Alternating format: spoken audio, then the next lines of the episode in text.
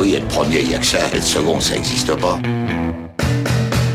Fais pas chier ou je te ferai une guerre comme t'en as jamais vu. Go ahead. Quand les types de 130 kilos disent certaines choses, ceux de 60 kilos les écoutent. Make my day. Vous savez mon nom, j'ignore le vôtre. Qui êtes-vous?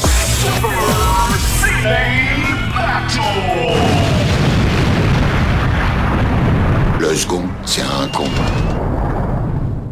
Super Ciné Battle, c'est le podcast où nous établissons le classement ultime du cinéma. Nous prenons vos listes de films que vous nous adressez pour les classer, du meilleur au pire, afin d'obtenir LA liste ultime.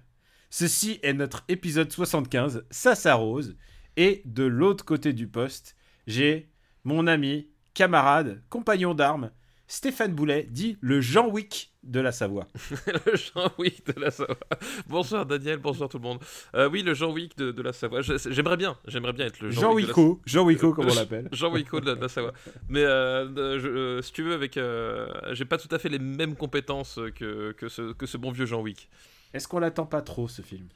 On l'attend sans doute un peu trop, on verra. Je, Je pense que je pense que c'est trop d'enthousiasme, trop on, on va trop trop trop vite trop fort là. Mais en même temps, il y avait, il y avait Mission Impossible Moustache qui n'a pas, qui n'a pas déçu. Alors euh, voilà, c'est. Est-ce qu'on va pouvoir euh, avoir euh, Tu te rends qui- compte que on va faire un épisode d'After Eight et on va devoir le classer dans le vent? Oui, on va devoir le classer dans le vent, exactement. je peux dire qu'il est très très haut dans le vent dans, mon attente. Je, je pense, je, je pense, et, et- et sans trop m'avancer, hein, que ça va se, se retrouver quand même au-dessus de Dark Phoenix. Ça va se retrouver au-dessus de Dark Phoenix, ça va se retrouver au-dessus. Mais Dark Phoenix sera peut-être sorti d'ici là. Il sort quand déjà Dark Phoenix? Il sort Je, pas- je sais pas, je, je- je crois que tout le monde s'en fout. oui. Euh, je- Ah, il sort le 7 juin. On va devoir classer Dark Phoenix dans le vent. Et tu sais quoi Euh, On va le mettre, je pense, au-dessus de Spider-Man euh, Far From Home. Ah oui, c'est- c'est vrai qu'il est sorti aussi le trailer de euh, Spider-Man Far From, From- Far From Home. Euh, on, on est d'accord que euh, Jack Gyllenhaal, il est censé jouer... Un mec avec un masque, oui. Oui, non mais surtout, il est censé Mysterio, masque c'est ça? Ouais. Ouais, parce que... Pourquoi il est pas mystérieux? Genre... Ah, ok. Pourquoi t'es pas Pourquoi t'as pas ton masque? Pourquoi t'es Tu sais, c'est le syndrome des films Marvel. Pourquoi on leur enlève leur petit casque? Pourquoi on leur enlève leur papeau Leur petit chapeau? Surtout qu'en plus, là, il a, il a l'air d'aller à un, ca- à un casting de, de Game of Thrones, mais sur la télévision lituanienne, tu vois. Non, a, c'est un truc pour- qui colle pas, quoi. Pourquoi les films Marvel, euh, on leur enlève leur. Pourquoi Thanos, il a pas son papo Pourquoi, Euh, pourquoi mais, tu- Captain America, il a pas son A sur le front? Mais, alors, tu sais pourquoi? Parce que Chris Evans a fait, a fait explicitement euh, passer des- dans son contrat que Non, le Captain. America il ne pouvait pas, voilà, parce que parce c'est- il fallait qu'il fallait qu'on voit sa gueule, quoi. Oui, il fallait qu'on voit sa gueule. Et il a dit aussi que ça faisait le jeu de Trump. Ah mais Chris, mais Chris, rien que pour ça, on, Chris on le voit toujours. Chris Evans sur Twitter, j'ai jamais vu quelqu'un protester autant contre Trump à part Benjamin François, quoi. Ah oui, non mais c'est génial. Chris Evans sur Twitter, c'est- pour ça que j'adore le suivre. Il est- Il y, a- il y a lui et Marc Hamill, mais mais Marc Hamill, il est il est plus euh, Marc, Marc Il Hamill, est- c'est un, il est plus drôle, c'est un en fait. gentleman. C'est un Ouais. gentleman. voilà. Mais Chris Euh, Evans, il Chris Evans, il, il tire à, il tire à la K-47 quand même. Ouais, c'est- et c'est vraiment jouissif à, à voir Captain America qui défonce Trump, mais vraiment, genre, il, est à terre, il, le roue de coup, quoi. C'est très jouissif. Ah là là, putain.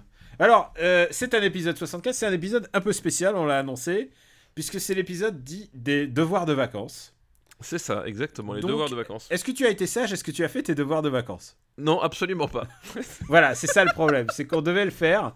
Euh, on devait faire nos devoirs de vacances, mais euh, et, et l'un de nous, a- moi, j'ai, tu sais quoi, si je de- devais me donner une note sur 10, je me donnerais 7.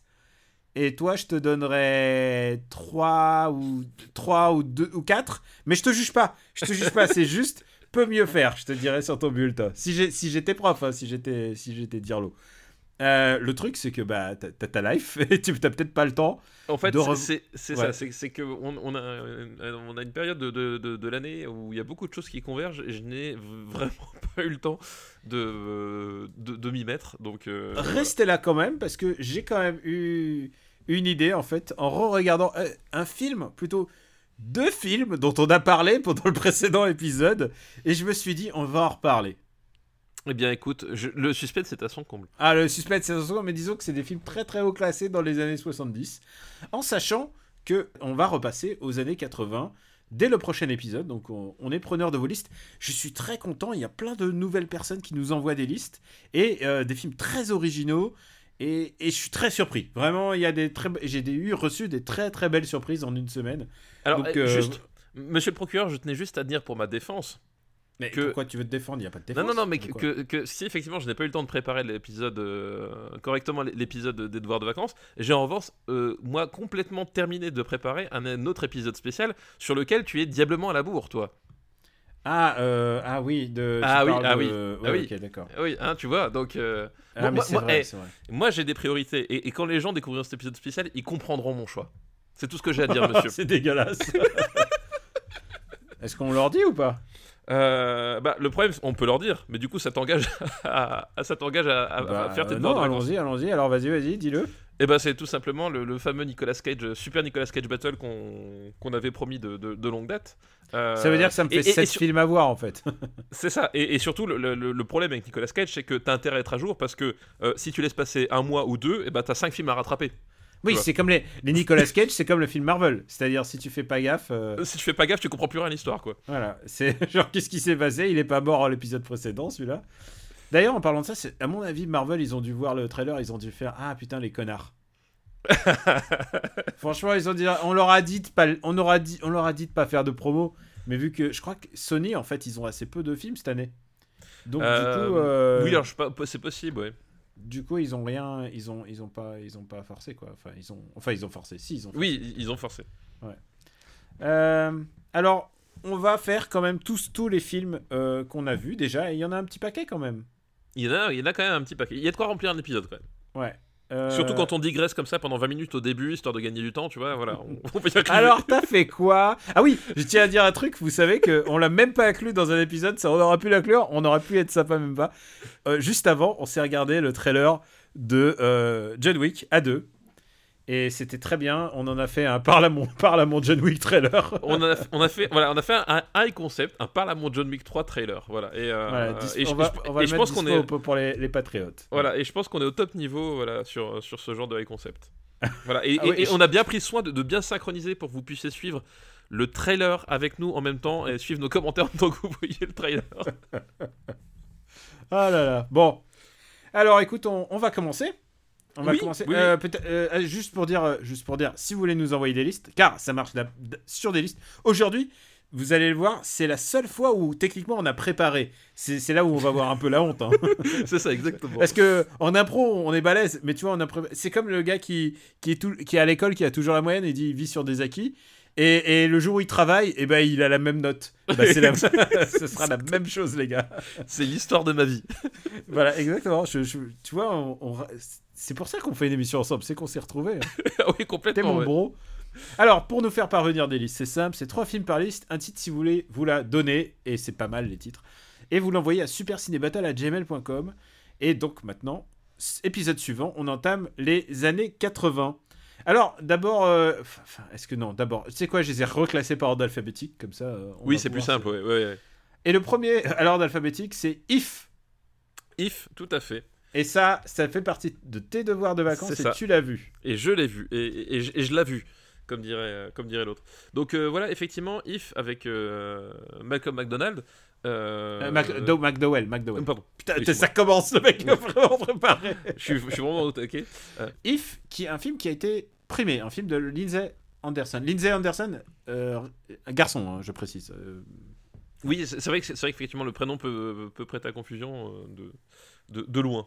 Est-ce que toi qui l'as en mémoire, euh, qui l'a vu il y a pas si longtemps, est-ce que tu veux faire le pitch? Eh ben écoute, le, le pitch de If, c'est un film qui se déroule dans une, une institution euh, scolaire privée euh, britannique, Des Euh, années 60. Donc des on, va le 60. classer dans les films des années 60. Contem- du coup contemporaine du, de la sortie du film, vu que le Mhm. film est, est de, est de 68, euh, où en fait bah, tu démarres, euh, tu démarres euh, le, au, au moment de la rentrée, tu vas suivre des, euh, des jeunes gens euh, dans cette institution, et on va voir que effectivement euh, toutes ces, toutes ces, toutes ces, toutes ces institutions basées sur le, le prestige, voilà justement de l'institution, sur le, sur le, sur le paraître et sur, la, sur une rigueur qui, qui, qui frôle légèrement euh, le fascisme. Et ça a tendance à, à frustrer les gens et à engendrer des, des conséquences euh, parfois complètement imprévues. Bah, et- évidemment, il y a du bullying à mort. Oui, bah oui, évidemment. Bah, c'est le, principe, c'est-à-dire que c'est même plus que c'est même plus que du bullying, c'est-à-dire que donc C'est de l'humiliation. ouais. c'est vraiment on est vraiment dans, dans l'humiliation et de l'humiliation à échelle institutionnelle. C'est-à-dire que euh, euh, il y a le j'allais dire les capots, mais en fait c'est ça. Euh, le enfin le, les systèmes des, des responsables de, de chambrée qui ont qui ont leur propre leur propre cercle de, de pouvoir qui, qui répondent aux professeurs, etc. Et qui et chacun en fait à son à son à son petit niveau euh, peut avoir le, droit de sévice sur, euh, sur les personnes dont il est responsable, et ainsi de suite. C'est le ruissellement, mais tu vois, euh, façon, façon, façon de la violence, quoi.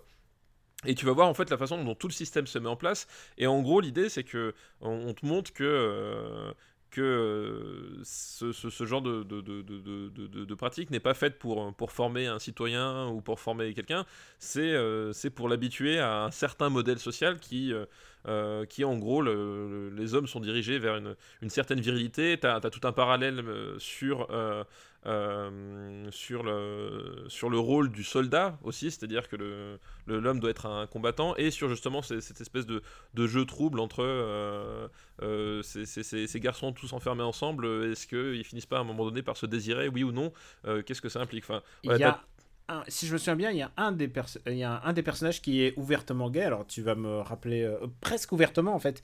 Je En crois qu'il y a son il y a son il y a son supérieur, enfin son supérieur, euh, le gars qui est son upperclassman, enfin le gars qui est juste au-dessus de lui dans la classe, qui le découvre et qui le fait chanter en fait. En fait, il y oui, a, tout un jeu, c'est-à-dire qu'il y, a- y en a un qui se fait assigner, euh, parce que, euh, que, comme on l'a dit, il y a des responsables de chambrée. En fait, il y en a un qui se fait assigner à chaque fois les plus beaux garçons de, du, euh, de, de, de- l'école, parce que justement, euh, euh, il, va, il va- en faire son serviteur. Enfin, voilà. Et effectivement, tu as tout un, toute une, une, une- une histoire parallèle qui va se dérouler autour de ça, sur cette homosexualité bah, qui sont obligés de refouler et qui devient aussi euh, un, un espèce de, de, de, de, de, soupape qui va, que, que le, que le type va forcément évacuer en, en essayant de détourner l'attention, en humiliant encore plus les gens qui sont sous ses ordres. Quoi. Et cette personne, d'ailleurs, je, je, me- je crois me souvenir qu'il y a cette scène où le mec fait de la barre parallèle. Oui, il y a la scène de la barre parallèle. La scène parallèle, il y, a, il y a plusieurs scènes qui m'ont vraiment marqué à l'époque euh, où je l'ai vu. Euh, il y a la scène de la barre parallèle, euh, donc qui est presque langoureuse. Et puis il y a aussi des scènes presque oniriques en noir et blanc. Bah, il y a, en fait, il y a, il y a tout un. Parce que le, Il y a un per- segment entier, je crois même. Oui, il y a toute une partie en noir et blanc, c'est-à-dire que le, le personnage de Malcolm McDowell euh, est un. Euh, il arrive dans l'école avec une moustache, en, en hommage à Henri Cavill. euh, et euh, il, va, il, va, se- il va se la raser, mais du coup, en fait, c'est c'est une façon de montrer que déjà, il est un tout petit peu euh, en dehors des normes. Et en gros, lui va développer un espèce de d'échappatoire de, de, de, de- son côté, avec notamment une euh, ces, ces fameuses séquences en noir et blanc où il va rencontrer euh, va rencontrer une jeune femme, il va il va faire des il va faire des, des conneries qui vont lui attirer des, des ennuis et, euh, et ainsi de suite et et je crois vas- qu'il pique une moto. Voilà, il, il- il vole une moto, puis après il, il trouve en fait, euh, comme dit, en fait, il y, a- il y a toute une composante martiale dans le dans l'école. Il, va- il- il va aussi trouver mettre la main euh, sur des euh, sur des sur des trésors qui, qui, qui datent de, de la, de la guerre de 40, euh, sur les sur les armes à feu de l'école. Enfin, Ah voilà. ouais, oui c'est vrai, c'est vrai. Voilà, il y a- il y, a tout un euh, tout un Les armes à feu qui vont jouer un rôle important dans, c'est- dans, dans l'histoire après. a- assez important, on va dire. Et euh, voilà, et effectivement, et tu vois en fait cette espèce de d'électron libre, et c'est c'est assez rigolo parce que du coup, euh, Malcolm McDowell dans ce rôle-là, t'as as du mal à ne pas faire le parallèle avec Orange Mécanique, du coup. Bah, Euh, évidemment, euh, Stanley, Stanley Kubrick, il l'a vu là-dedans et c'est à partir de là qu'il a Voilà. fait le casting. ouais. C'est tu, tu- vois vraiment effectivement que qu'il qu'il y, a, une, y a une filiation.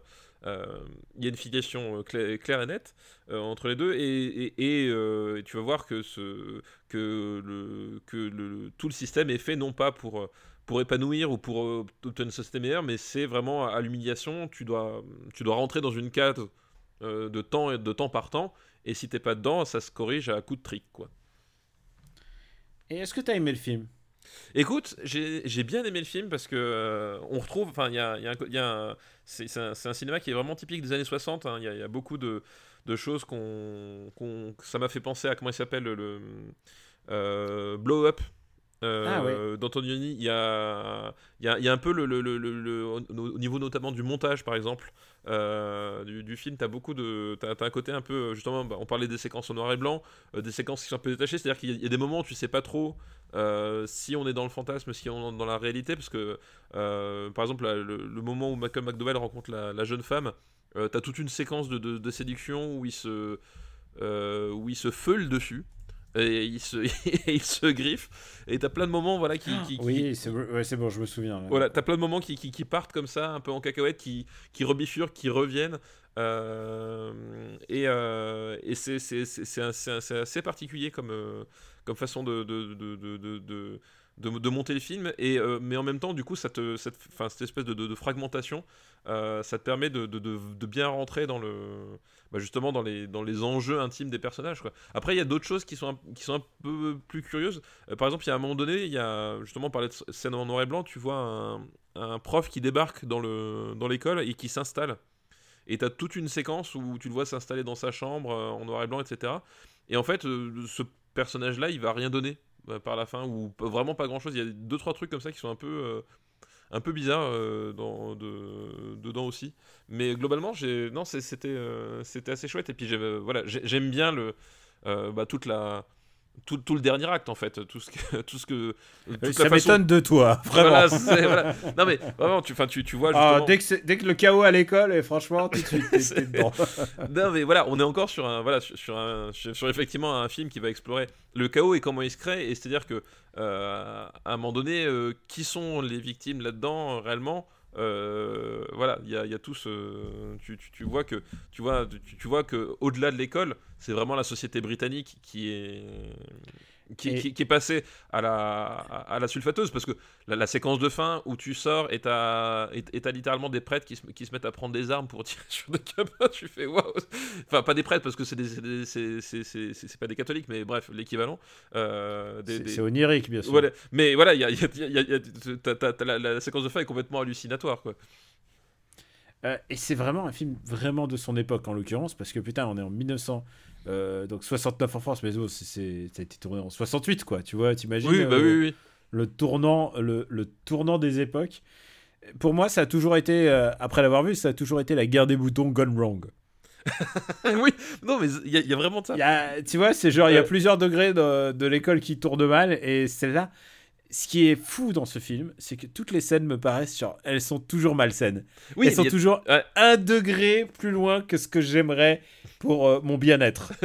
non mais c'est ça, c'est que c'est qu'effectivement même même les, les- tu vois que il y a pas de convivi- convivialité en fait. C'est ça qu'il y a de euh, euh, d'assez inconfortable, c'est-à-dire que toutes les scènes de vie il y a toujours un truc qui, dérape, un truc qui, qui est pas pas comme il faudrait. Euh, même la Malcolm McDowell avec ses, ses- les camarades dont il est proche, parce qu'il a une, espèce de, tanière au sein de l'école. euh, même entre eux, ils ont des rapports très bizarres. C'est-à-dire que euh, ils sont ils sont chacun sur trois trois optiques différentes en fait, et ils se rendent pas forcément compte de ce que vivent les autres. Et, et- et, euh, c'est marrant parce que quand j'ai quand j'ai vu le film, j'ai j'ai pensé à Shin Megami Tensei.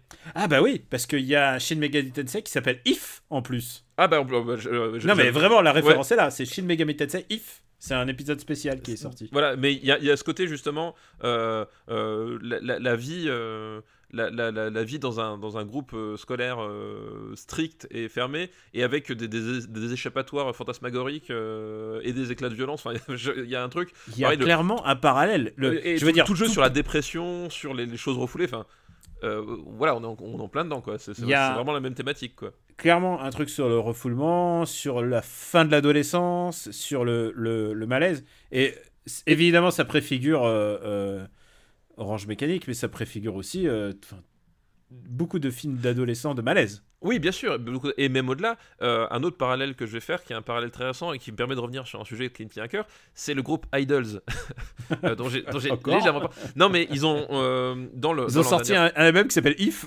non, mais dans le dernier album, il y a une chanson qui s'appelle Samaritans. et Samaritans, en fait, c'est un, une chanson qui, qui, qui parle de la masculinité to- toxique et de la façon dont les, une certaine génération de pères a- ont élevé leurs enfants pour devenir, euh, pour devenir des durs, en fait. Ah, d'accord, ouais. Voilà, et, et, t'as- t'as- t'as- et vraiment, si t'écoutes la, si t'écoutes la chanson Samaritans, euh, qui, qui est fait en fait de. la plupart des paroles sont faites de. de comment ça s'appelle de, euh, D'injection. C'est-à-dire, euh, lève-toi, sois fort, ne pleure pas, etc. Tout le long de, tout la chanson pour, pour montrer tout le poids de cette éducation. C'est euh, quelque chose que tu, que tu as dans If et qui. Enfin, tu vois, y a, vraiment. et comme c'est un groupe anglais aussi, c'est-à-dire que je, je pense qu'une partie des, membres de, de Idols ont dû recevoir ce genre d'éducation. euh, quand, ils, quand ils étaient jeunes. Voilà, on retrouve un peu aussi les mêmes thématiques là-dedans, quoi. Quand tu me dis lève-toi comme ça, tout ça, so- sois un homme, ce genre d'éducation, tu sais à qui ça me fait penser? À Brad Pitt dans Tree of Life. Ah oui, sauf qu'il n'y a pas de dinosaures. Oui, oui mais bon, il- tu vois, le, le mec, il te regarde et il fait, il fait hit me, tu vois, et genre, c'est l'éducation comme ça, c'est une éducation. J'ai l'impression, honnêtement, j'ai l'impression qu'on ne la voit plus que dans les films, en fait. Mais en fait, elle existe bel et Ah non, bien, mais hein. bien sûr qu'elle existe. Bah, là, le- le- le gros point fort de If, c'est que euh, il te parle de ça euh, sans jamais montrer de figure paternelle ou maternelle, en fait. Les parents n'existent pas. Et tu vois Ah, qu'en fait, euh, et qui- tu vois oui, l'école, l'école, le principal sorte d'éducation, ouais. Voilà, le, le- et, et qu'en fait, c'est- tellement intégré que euh, tu n'as même plus besoin des parents. C'est-à-dire qu'il y a vraiment un, un poids qui, qui, qui, qui dépasse les individus et qui, qui, qui, qui est une règle, en fait. Et tu, tu, tu vois les conséquences, en fait, de, de, de, de ça. Et c'est contemporain. Enfin, il y a vraiment un truc. C'est pour montrer. Ça se passe comme ça dans nos, dans nos écoles. Et effectivement, comme tu dis, après, ça a donné euh, euh, toute une série de, de films de malaise sur, euh, sur l'adolescence. Je pense notamment au Dog Pound euh, originel parce que Kim Chapiron a fait, un, a fait un remake qui était d'ailleurs tout à fait, tout à fait correct, mais je crois que c'est en 71 le premier Dog Pound qui s'appelait Scum, voilà, c'est ça, Dog Pound chez Chapiron qui s'appelle Scum euh, dans, la- dans sa version originale, où c'est pareil en fait, où tu été dans un, un internat de, de- de jeunes garçons euh, où euh, globalement ils sont encouragés à être, le, à être des, des, des- des enfoirés entre eux pour pouvoir survivre, voilà. Est-ce que euh, on le graverait pas dans le marbre? Je voulais juste, euh, puisqu'on parlait de l'ère du temps, et comme je sais pas si on va reparler des années 60 euh, autant dans cet épisode, donc il a gagné une palme d'or quand même. Oui, il a gagné une palme d'or, tout à fait. Président du jury à l'époque, Lucino Visconti. D'accord. Euh, je vois dans les dans compétition, il y avait Calcutta de Louis Mal. Il y avait Z de Costa Gavras. Tu sais qu'on n'a pas encore parlé une seule fois de Costa Gavras dans Super Ciné Battle. C'est incroyable. hein. Mais il y a aussi. c'est genre quoi incroyable. Euh, on n'a pas parlé de Hitchcock. Oui, On non, aurait c'est vrai. On, aurait pu, mais euh, Hitchcock, euh, on aurait pu, mais il n'y en a pas encore eu de film d'Hitchcock. Bon, après, après Mais- Hitchcock, à, à, à, à, à- à notre décharge, euh, Hitchcock, une grande partie de son cinéma, c'est les années 50 euh, et 40. Donc, euh, Euh, et alors, et encore, pour moi, je suis très spécifique. Pour moi, c'est même 40, on va dire. Ah, dans les années 50 quand même. euh. Ah, je sais pas. Ah, quand Euh, même. Eh, fenêtre sur cours, merde. Alors, ouais, d'accord, mais après, euh, fenêtre- ah, là, pour les puristes de Hitchcock, euh, il y, a, il y a deux périodes, quoi. Oui, non, mais il y, a- y y évidemment deux périodes, mais euh, je pense que Mais, justement, euh, c'est.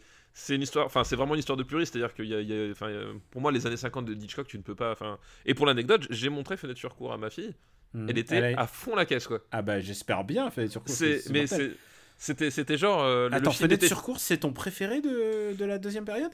Euh, je sais pas si, c'est mon pr- mais c'est un de mes préférés, ouais. Pour moi, enfin, moi, j'ai- moi j'aime Vertigo, mais d'amour. euh, Ah bah oui. Vertigo Non, est un film extraordinaire. Vertigo, puis bah moi après, enfin Psychose aussi, enfin tu vois, même si c'est du coup. euh, Je me suis revu en. Mais il n'y a pas si longtemps, euh, North by Northwest. Ouais. Oh là là, oh, quel grand film, Donc- putain! Donc tu vois quand même, enfin la, la- la À chaque fois, quelle leçon de cinéma, quoi, c'est ouf. la, la période, euh, la période américaine de. Hitchcock, enfin il y a Oui, des bien trucs sûr. extraordinaires. mais bon, voilà. les, les 39 marches. Ah bah la, la 39 cinquième colonne. Un, un que j'adore, Ouais. un que j'adore vraiment. Mais en plus, c'est connue- 39 marches. euh, tr- euh, 39 marches, c'est même les années 30. c'est les années Donc, 30. ouais. euh, Ouais. Putain, le jour où on fera un épisode spécial années 30, on verra. Un, que j'adore particulièrement, c'est euh, c'est l'inconnu du Nord, du Nord Express. Ah ouais. C'est pour, ça, pour moi, c'est vraiment l'archétype même du, du, du, du, du, du récit, du récit de, de pulp noir absolu, quoi. Ouais, mais. L'idée est tellement brillante euh, que voilà. Enfin bref, on en reparlera un jour. Et tu sais que à quel point, et moi ça me choque à chaque fois, à quel point il est mal représenté sur les plateformes de streaming. Genre, euh, Hitchcock, c'est pas le truc que les gens veulent, quoi. Je comprends, je comprends qu'ils veulent euh, Orange is Bah- the New Black et tout ça, mais, Mais, ah, putain, un Hitchcock, c'est bientôt, en plus, c'est bientôt dans le domaine public, quoi. C'est, c'est- mais c'est le problème, c'est le problème fondamental pour moi de toutes les plateformes de, de streaming. Où, enfin, mais cer- certaines s'en sortent beaucoup mieux et pour le coup, Mm. Netflix c'est vraiment pas la mieux placée. C'est que globalement, le, le catalogue euh, pour les, les- les films anciens et encore anciens, le, le curseur où est-ce que tu le places Parce que parfois les films anciens sur, sur Netflix c'est les années 90, tu vois. Euh, c'est, c'est- c'est très très mal représenté et ça les, et c'est d'autant plus dangereux qu'au bout d'un moment. Euh, c'est un mode de consommation qui prend de plus en plus de, place. De toute façon, tu peux pas, tu peux pas faire grand chose. Mais qu'au bout d'un moment, si on n'a plus que ça et que les catalogues en fait ne se contentent de, de- commencer qu'aux années 2000, enfin, au bout d'un moment, t'as tout un, t'as toute une, t'as tout un pan qui, qui, qui, qui, qui, en termes d'accessibilité, va, va tomber pour, le, pour les gens, quoi. C'est-à-dire qu'il y a eu un progrès énorme avec l'arrivée euh, du DVD parce que c'était, euh, c'était hype de ressortir des vieux films, etc. Enfin, il y a des trucs qu'ils ont déterré, euh, voilà. Mais plus ça allait, c'est-à-dire que du DVD au Blu-ray, on perdait en catalogue à chaque fois. Il y a des films qui n'ont jamais été réédités. euh, et du, de, de- du Blu-ray au encore, il y a eu la, période entre le, le VHS et le, Blue, et le DVD. Il y a déjà eu des, Oui, des voilà, il y a films des, qui en ont pâti. hein. Bah, moi, par exemple, j'ai des, j'ai des films, j'ai des films que j'ai conservés en VHS parce qu'ils n'ont jamais été réédités en, en DVD, quoi. Tu vois? Euh, et, à chaque fois que tu changes de, de, de, de, de- de format, tu as ce même problème du catalogue qui se rétrécit de plus en plus parce qu'on considère que ça intéresse plus les gens ou que ça a plus de valeur ou peu importe le- la, les raisons. Alors Mais- que le thémat, c'est justement le moment où c'est le moment Bah, où. il- c'est bah, le moment. Et, et, euh, et, et aujourd'hui, le problème, c'est qu'on on change de support de plus en plus vite. C'est-à-dire que chaque nouvelle plateforme va être une nouvelle excuse pour raccourcir le catalogue, alors qu'avant, ça, un, voilà, un, les, les- VHS, c'était une période de 10 ans. Le DVD, c'était, à peu près pareil. Le, le Blu-ray, ça durait moins longtemps parce que ça, il y a eu la VOD. Puis après, à la VOD, ben, il y a eu les premiers, puis après, après les autres, et à chaque fois, paf, on, on resserre. Et ça, pour moi, c'est un vrai souci de, voilà, de même, j'ai envie de dire presque philosophique de, de rapport au cinéma, quoi. Alors, rapport au cinéma, euh, j'ai presque fini de parler de, de, de, de, Cannes. Euh, donc, euh, il y avait Z de Costa Gavras, il y avait une jeunesse du Japon de Kobayashi, et euh, figure-toi qu'il y avait Easy Rider aussi cette année-là, Ah oui, c'est vrai, bah oui, c'est Ouais. oui, oui, forcément, c'est la. qui a gagné le prix de la première œuvre, et, euh, et Z, euh, Jean-Louis Trintignant a gagné le prix d'interprétation. d'interprétation, ouais, ça je m'en souviens. Et, et évidemment, prix du jury Z de Costa Gavras et prix et le grand prix à donc If de Lindsay Anderson. Où est-ce qu'on va le mettre? Alors où est-ce qu'on va mettre If euh, Années 60. En sachant que les années 60, il y a moins de films que les autres. Déjà par rapport à Easy Rider, puisque tu le, tu le citais, qu'ils étaient ensemble à Cannes. If par rapport à Easy Rider. Je pense que Easy Rider est plus important. Je pense, alors, je pense qu'Easy Rider est plus important et je pense même que Easy Rider est euh, un, un pouvoir de, de, de- de fascination en termes de, cinéma plus important que, que If. Moi, je- déjà, j'ai une barrière. euh, je veux pas, je peux pas monter au-dessus. Euh, déjà au-dessus de Dr Jivago, je peux pas quoi. Euh, j'entends, j'entends. Euh, Tu vois, moi, je verrais entre quand les aigles attaquent et l'étrangleur de Boston. Eh ben vendu. Hop, parfait pour If. S'il y a le fan de If qui nous a entendu en France, là, il va, il va être deg. Eh, eh, écoute, c'est une, c'est une bonne place, mais après, le problème des, des années 60, c'est encore pire que les années 70. C'est- C'est-à-dire que la Dolce Vita est 22e, 23e, Oui, c'est ça, c'est que. 23e sur 25. non, mais, mais c'est ce qu'on disait, c'est que plus tu vas aller, plus, plus on s'éloigne de, de notre euh, zone de, de, de- confort contemporaine qui, qui a fait notre cinéphilie, euh, plus on, on va avoir de mal à trouver des mauvais films parce que, en fait, euh, soit les gens les connaissent pas, soit nous on les a jamais vus, et tu vois, c'est c'est des films qui disparaissent. Quoi. Alors que toutes les, toutes les croûtes des années 80, on les a vus, tu vois. Ah bah c'est vrai. Et alors, il y a un truc qui me rassure, c'est que tu sais combien de jours il reste avant les années 2000 Non, non, non, putain. ah. Eh, c'est aussi, c'est aussi la décennie où il y a eu les trois John Wick. Ah, Il faut que tu vois les choses de manière positive. c'est vrai, c'est vrai. On va pas avoir que Nicky Larson. Oh, putain, je- oh, j'ai tellement pas hâte. Attends, ça va être bien. Alors, deuxième euh, film, c'est La Bonne Année. La bonne année, que je n'ai pas vu. Donc La Bonne de- Année, j'ai tu l'as de pas voir. vu. Il Donc, est on- encore dans la liste des... Je Voilà. pense qu'il y aura d'autres épisodes de devoirs de vacances. Oui, bah, mécaniquement, c'est, Ouais. je, il- ça me semble peu crédible qu'il n'y en ait plus. Il y aura forcément des, des films qu'on va pas voir. Ah bah forcément, là. Euh, troisième film, c'est La Carapate, Alors, j'ai le DVD. euh, que je t'ai envoyé. ouais. Voilà, j'ai le DVD. euh, je- La Bonne Année aussi, d'ailleurs. La bonne année, mais je j'ai pas eu le temps de le, le voir. D'accord. Dans la liste des devoirs de vacances encore, le fantôme de Cat Dancing. Euh, après arrivent les films que t'as vus, donc euh, je te rassure. Voilà. le fantôme de Cat Dancing, c'est pareil, je l'ai, mais je l'ai toujours pas vu. Désolé, pire, Richard Sarafian. Ouais, non, je suis vraiment. désolé. En plus, à un moment donné, je, je voulais. Non, mais le- en fait, c'est les trois que t'as pas, c'est les quatre que t'as pas. Ouais, non, mais je, je- voulais vraiment le mettre à un moment donné, puis euh, en fait, euh, voilà, je suis vraiment trop occupé en ce moment, c'est trop compliqué. Euh, et der- dernier film que je pense que tu n'as pas vu, c'est les 55 jours de Pékin, que j'ai revu, moi, pour l'occasion. Moi, c'est pareil, moi je l'avais vu, mais j'ai aucun souvenir, donc euh, je pourrais pas, je pourrais pas en discuter. Bah, mais, tu euh, sais quoi, je ne le classerai pas sans toi. ça, c'est sûr. Et tu veux que je te dise, c'est. Incroyable ce qu'il a vieilli bizarrement ce film. Ah ouais, non, mais j'imagine, ouais. Non, mais c'est pour ça, ouais. Moi, j'ai un souvenir Tu ne peux de pas, jeunesse, quoi. tu ne peux pas, si tu as juste qu'un filet de souvenirs, tu peux pas le juger à sa bonne valeur. Non, non, mais c'est pour ça, voilà. Je, je me le garde sous le coude. On arrive à un autre film. Et euh, celui-là, je sais que tu l'as vu, et c'est moi qui l'avais pas vu. Et en fait, si je l'avais vu, mais j'avais que un fil souvenir. un- euh, putain, j'avais juste un, un très très fin souvenir. Et vraiment, je Très fin, très, Très mince. Très mince, ouais. Et vraiment, je, je me souvenais de une ou deux scènes, mais à tout casser. Et pourtant, j'ai pris énormément plaisir. Et j'annonce tout de suite la couleur, il va être bien classé. C'est dans les années 70. C'est Les Duellistes de Ridley Scott. Eh oui, les duellistes de Ridley Scott avec euh, Harvey Keitel et euh, Keith Carradine. Keith Carradine, Ouais, le, Keith le Carradine. demi-frère. Le demi-frère, euh, le demi-frère moins connu, mais qui a, qui a fait une carrière assez, on va dire, intéressante. Enfin, et, et c'est marrant parce que moi, je me rappelais plus que c'était Keith Carradine qui, qui jouait dedans avant de revoir la, la, fiche, la fiche technique. Parce que c'est vrai que c'est c'est un acteur qui, enfin, qui, qui, a, qui est parti après un, peu dans les, dans les limbes. Enfin, il a eu un parcours très bizarre, quoi. Il a fait. euh, c'est bizarre, hein, parce qu'il il avait il avait l'air d'être un acteur exigeant. Oui, non, mais eh bien, ouais, c'est ça. Et ensuite, il a fait des films. euh, Je sais pas si c'est un mélange de, de série Z et d'auteurs. Je sais pas ce qui s'est passé. En tout cas, il a fait des chouettes carrières pour jamais être. euh, Si, il a fait un film de Walter Kill. Il a fait euh, Wild Bill.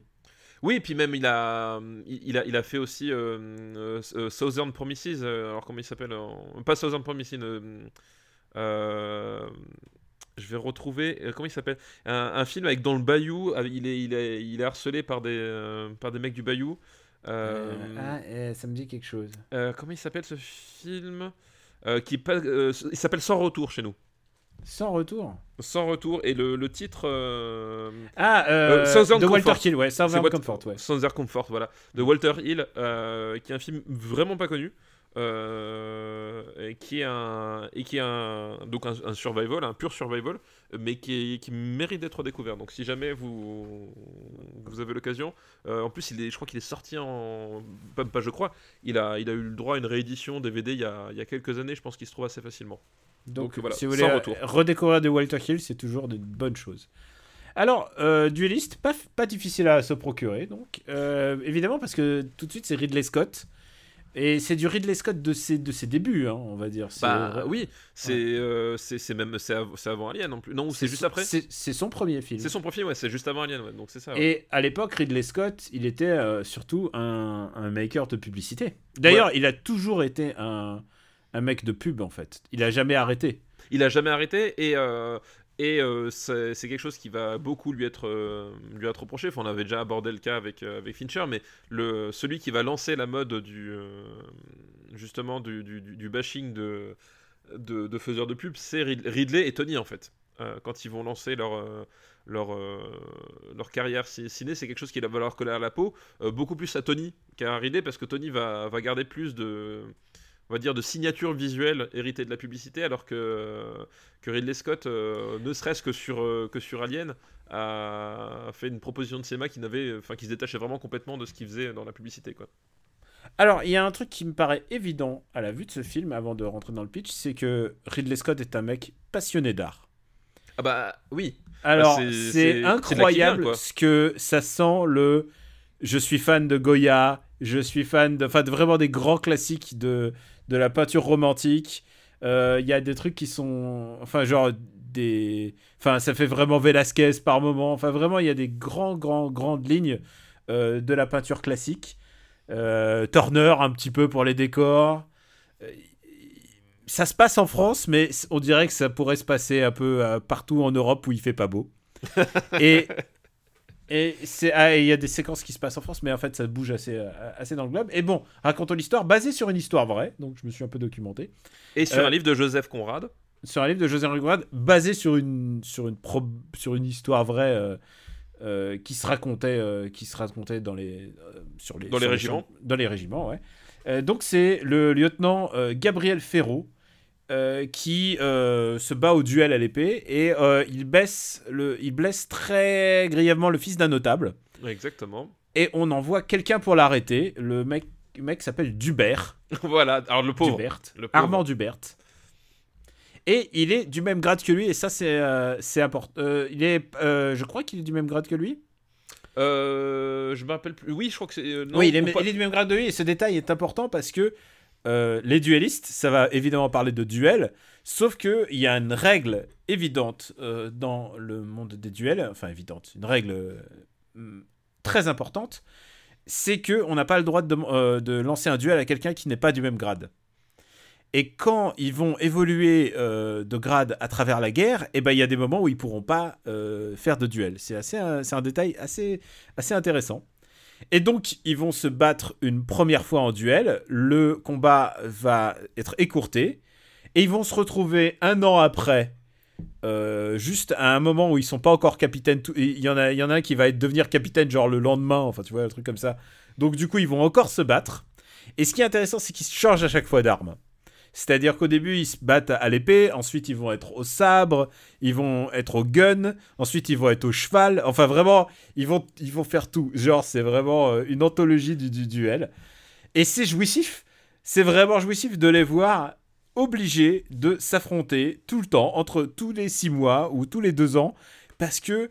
Euh, et c'est ça le rôle d'Harvey Kettel, c'est que c'est Harvey Kettel qui lâche pas l'affaire. En fait, c'est ça. c'est- C'est-à-dire que Harvey Kettel, son, son personnage, euh, le, lui, C'est un, un bonapartiste. euh, c'est- ouais. un vrai bonapartiste convaincu, alors que le, justement le, le- Armand Dubert, lui, c'est juste un soldat. C'est-à-dire que on, on est, l'histoire se déroule au- à la fin du, de- du, du, du- Non, du règne de- Elle se, dépo- elle se déroule au début, Oui, mais enfin, de, elle- entre 1800 et, Et- euh, et la Bérésina. Et la Bérésina. C'est-à-dire qu'effectivement, on va voir en fait le- le- toute l'évolution et que euh, le, il y, y en a un qui va qui va rester campé sur ses positions et l'autre qui finalement est juste au service de, de son pays et n'est pas plus bonapartiste royaliste qu'un autre quoi. Euh, Sans pour autant euh, trop insister là-dessus. C'est-à-dire, c'est pas non plus un film politique, c'est quand même un film sur, à mon avis, enfin on en reparlera, mais, mais sur le, le- la problématique de, euh, il y en a un qui veut pas lâcher l'affaire, quoi. Bah c'est ça et, et le, et le personnage de C'est une d'Harvey question d'honneur. le personnage d'Harvey Keitel, en fait, lui, il pratique le, duel euh, comme un art, en fait. C'est-à-dire qu'il il vit pour ça. Et c'est d'ailleurs le, point de départ. C'est-à-dire que euh, il, il trouve un prétexte fallacieux pour provoquer Dubert en, en, en duel la première fois. Euh, Enfin, euh, il n'y a vraiment aucune raison pour un- il y a- un- duel, mais il va, chercher à le provoquer et il a besoin de ça. C'est-à-dire qu'il existe à travers ça. Et le fait de tomber sur un, rival qui va lui tenir tête, euh, c'est-à-dire que les, effectivement les matchs sont, sont écourtés pour diverses raisons parce que euh, il y a une blessure trop grave, il y a, euh, y a, on arrive sur un statu quo, etc. Et en fait, le, le- duel reste toujours ouvert, c'est-à-dire qu'ils ils- ils n'ont jamais terminé leur, duel complètement. Et, sont, et du coup, c'est ce qui va pousser le personnage de d'Harvey Keitel à le reprendre à, chaque fois pour essayer, bah, au final, de, de savoir qui va, qui, qui va prendre le dessus. Et, et toute, ces- toute ces- cette espèce de parcours va se, se- se tracer sur les, sur, le, sur les campagnes napoléoniennes jusqu'en Russie. Euh, voilà, et il y a ce, tout ce, toute cette, cette relation qui va se nouer entre, le- entre les deux personnages qui euh, finalement ne se connaissent pas. Je veux dire, en fait, ils, ils, euh, ils apprennent jamais à, à, à- à savoir qui, qui est l'autre, d'où il vient exactement. Il se Mais- parle à peine. ils se parlent à peine, mais par contre, en fait, ils, se- ils ne se connaissent qu'à travers l'affrontement. Et, euh, et ils vont tisser un lien, tous les deux, euh, à travers le, cet affrontement qui est un affrontement à mort, parce que vraiment, il y a, enfin, y a le, duel sous la cave, par exemple, euh, où on passe pas loin de, euh, on passe pas loin de, de, l'estropiage, euh, et, euh, mais ils vont vivre à travers ça et avoir leur relation à travers ça, et, et, avoir une, sorte de respect un peu malsain, faut quand même le dire, euh, l'un pour l'autre à travers ces affrontements quoi. Voilà, c'est un respect de gentleman. Mais Mais, mais, mais par contre, ils veulent se, ils veulent se trucider, quoi. Oui, c'est- gentleman tordu. Enfin, il y a vraiment un côté. euh, Et il enfin, y a- y a- voilà, il y a, y a tout, le jeu justement entre euh, le capitaine, entre Dubert qui va, qui, qui lui n'est pas, enfin, est plutôt apolitique et va finalement suivre la, voie hiérarchique euh, classique, et le, personnage de Darvey Kettel qui lui va être borné et à un moment donné va, va se retrouver, euh, va se retrouver coincé à cause de ses, ses, ses, opinions et, son, sa façon de, comment dire, d'interagir avec les autres êtres humains qui est un peu brusque. Euh, mais l'autre, du coup, va, va, va se rendre compte que euh, ce type-là, il vive quelque chose d'unique, en fait, et qu'il mérite euh, une certaine forme de respect, quoi. Même s'il a envie de le tuer. Même s'il a envie de le tuer. Et je trouve qu'Harvey Keitel est extraordinaire là-dedans. Ah, bah, Et- en, en mec borné, euh, je sais pas là. Alors, euh, il- en mec borné, mais surtout, il le, il le joue avec une espèce de justesse. Oui, non, il est très juste. Et, euh, mais le- de toute façon, le, le- le- le- les deux, enfin le, duo est vraiment, euh, est vraiment parfait parce que euh, Kiscardi, il, a, il a dans celui- celui-là ce, ce côté vraiment, euh, vraiment officier.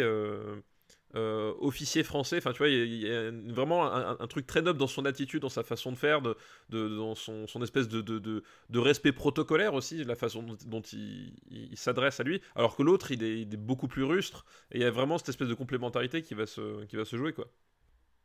Il y a effectivement, il y a, il complètement de ça, sauf que, euh, euh, évidemment, si tu veux, il va, il va ne reprendre qu'une partie de, Barry Lyndon finalement, parce que tout le, euh, tout le côté, euh, tout le côté sur, le, sur justement le, le- les jeux de pouvoir et l'ambition euh, de Barry Lyndon, voilà, voilà.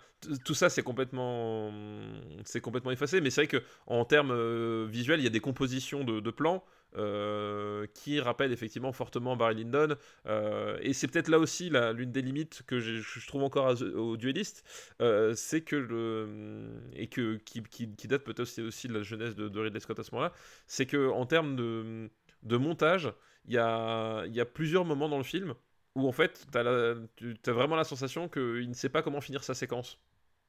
C'est, c'est, t'a- t'arrives, donc t'as la séquence en elle-même qui fonctionne, euh, qui fonctionne très bien, enfin, euh, qui fonctionne très bien.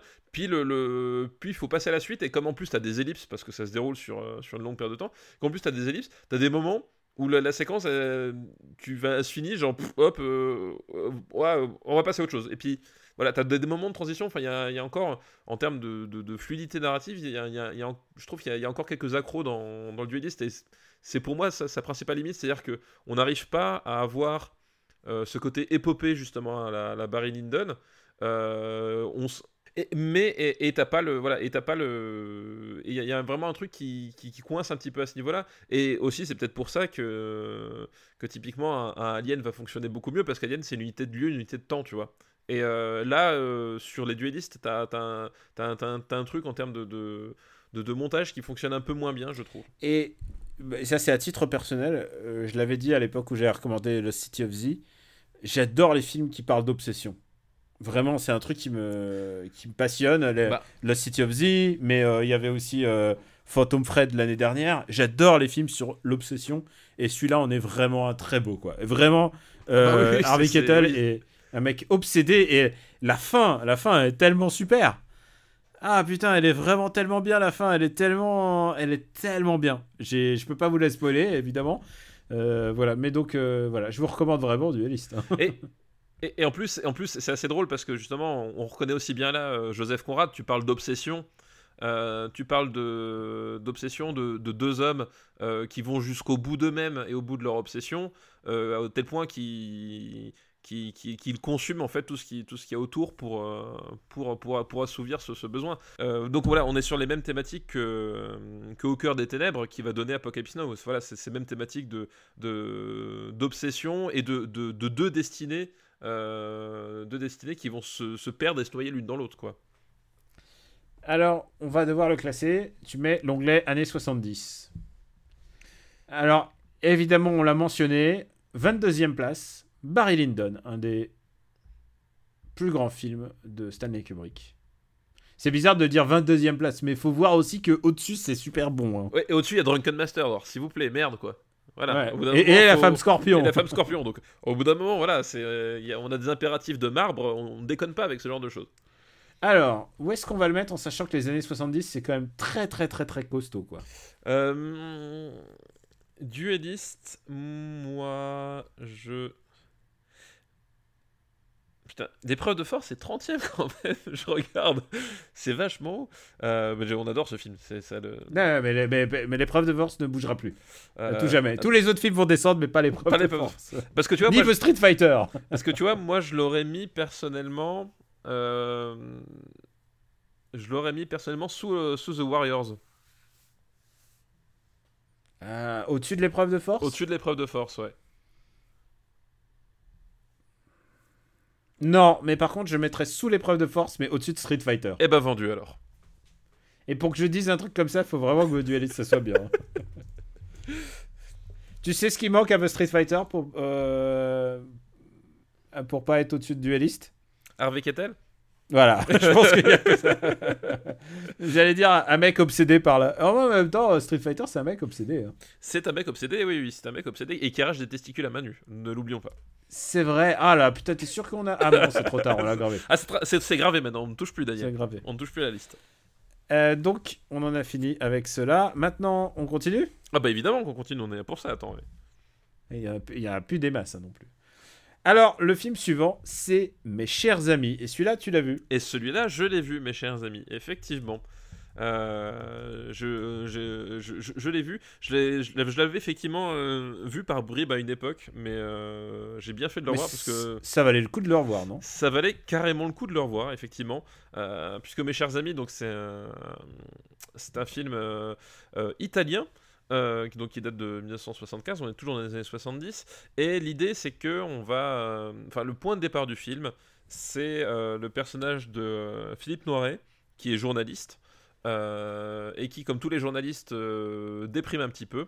Euh, euh, comme tous les journalistes, il a une vie un peu triste, un peu morose, et il côtoie des prostituées. C'est comme ça le quotidien d'un journaliste. hein, on n'est plus. Coucou, c'est moi. bravo, hein, bravo, vraiment bravo, bravo le portrait euh, de mieux en mieux la Mais- presse. eh ben, je, eh, je- sais de quoi je parle. J'étais journaliste pendant, pendant 7 ans. Alors, s'il te plaît, excuse-moi, je, je sais de quoi je parle. J'ai arrêté de prendre la carte. C'est pour c'est ça. ça. je- Euh, oui, parce qu'il faut savoir qu'avec la carte de presse, on, on vous livre deux prostituées chaque année. Voilà, ça fait partie Ouais. des avantages du métier, hein, c'est comme ça. Et, et qu'on la prenne pas non plus. hein, on Bon, Ah, bref. il faut juste, faut juste préciser sur la carte de presse. La carte de presse n'est pas une obligation pour être journaliste. Non. Ce qui est obligatoire pour être journaliste, c'est la déontologie. Exactement. La, la carte, Voilà. la, la carte de presse n'est délivrée en théorie que si tu es journaliste, mais tu n'as pas besoin de l'avoir pour être journaliste. J- J'entends un bruit d'hélicoptère.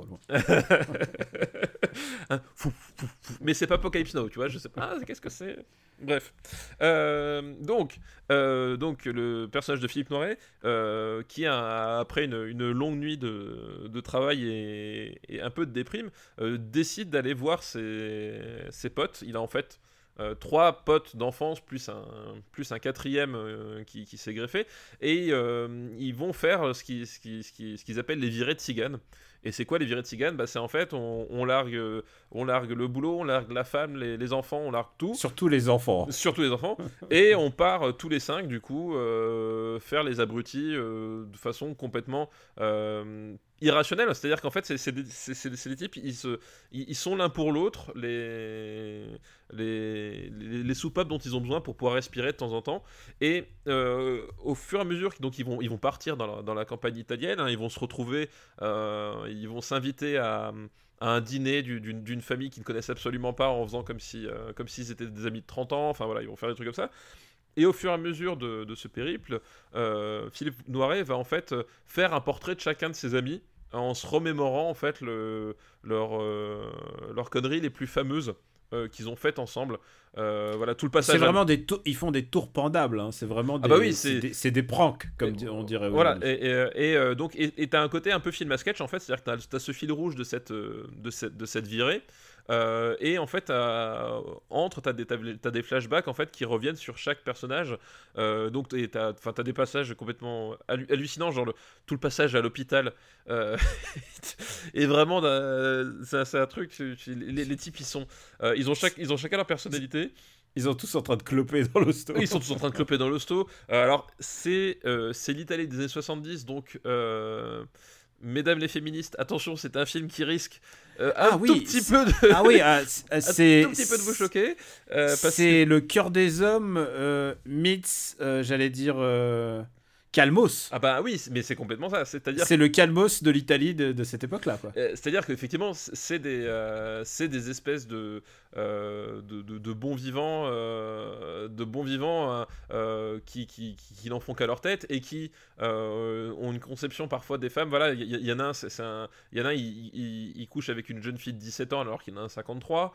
Euh, L'autre qui tombe, on, on t'apprend qu'il tombe amoureux tous les 6 mois. Euh, voilà, et t'as toute une conception. T'as, t'as à un moment donné des, des vannes sur les, euh, sur les femmes qui sont, qui sont bien carabinées mais ça fonctionne assez bien dans le, dans le cadre du, du, du récit et des personnages. Et surtout que. Des années 70, on le rappelle. Non, mais des années 70, mais après, je veux dire, tu as une dimension euh, potache aussi, c'est-à-dire que euh, c'est des, grands gamins, et, euh, et quand tu as une bande de 5 mecs qui se connaissent depuis euh, 40 ans, 50 ans, euh, quand tu as envie de faire des, des- des blagues un peu vaseuses, tu les fais.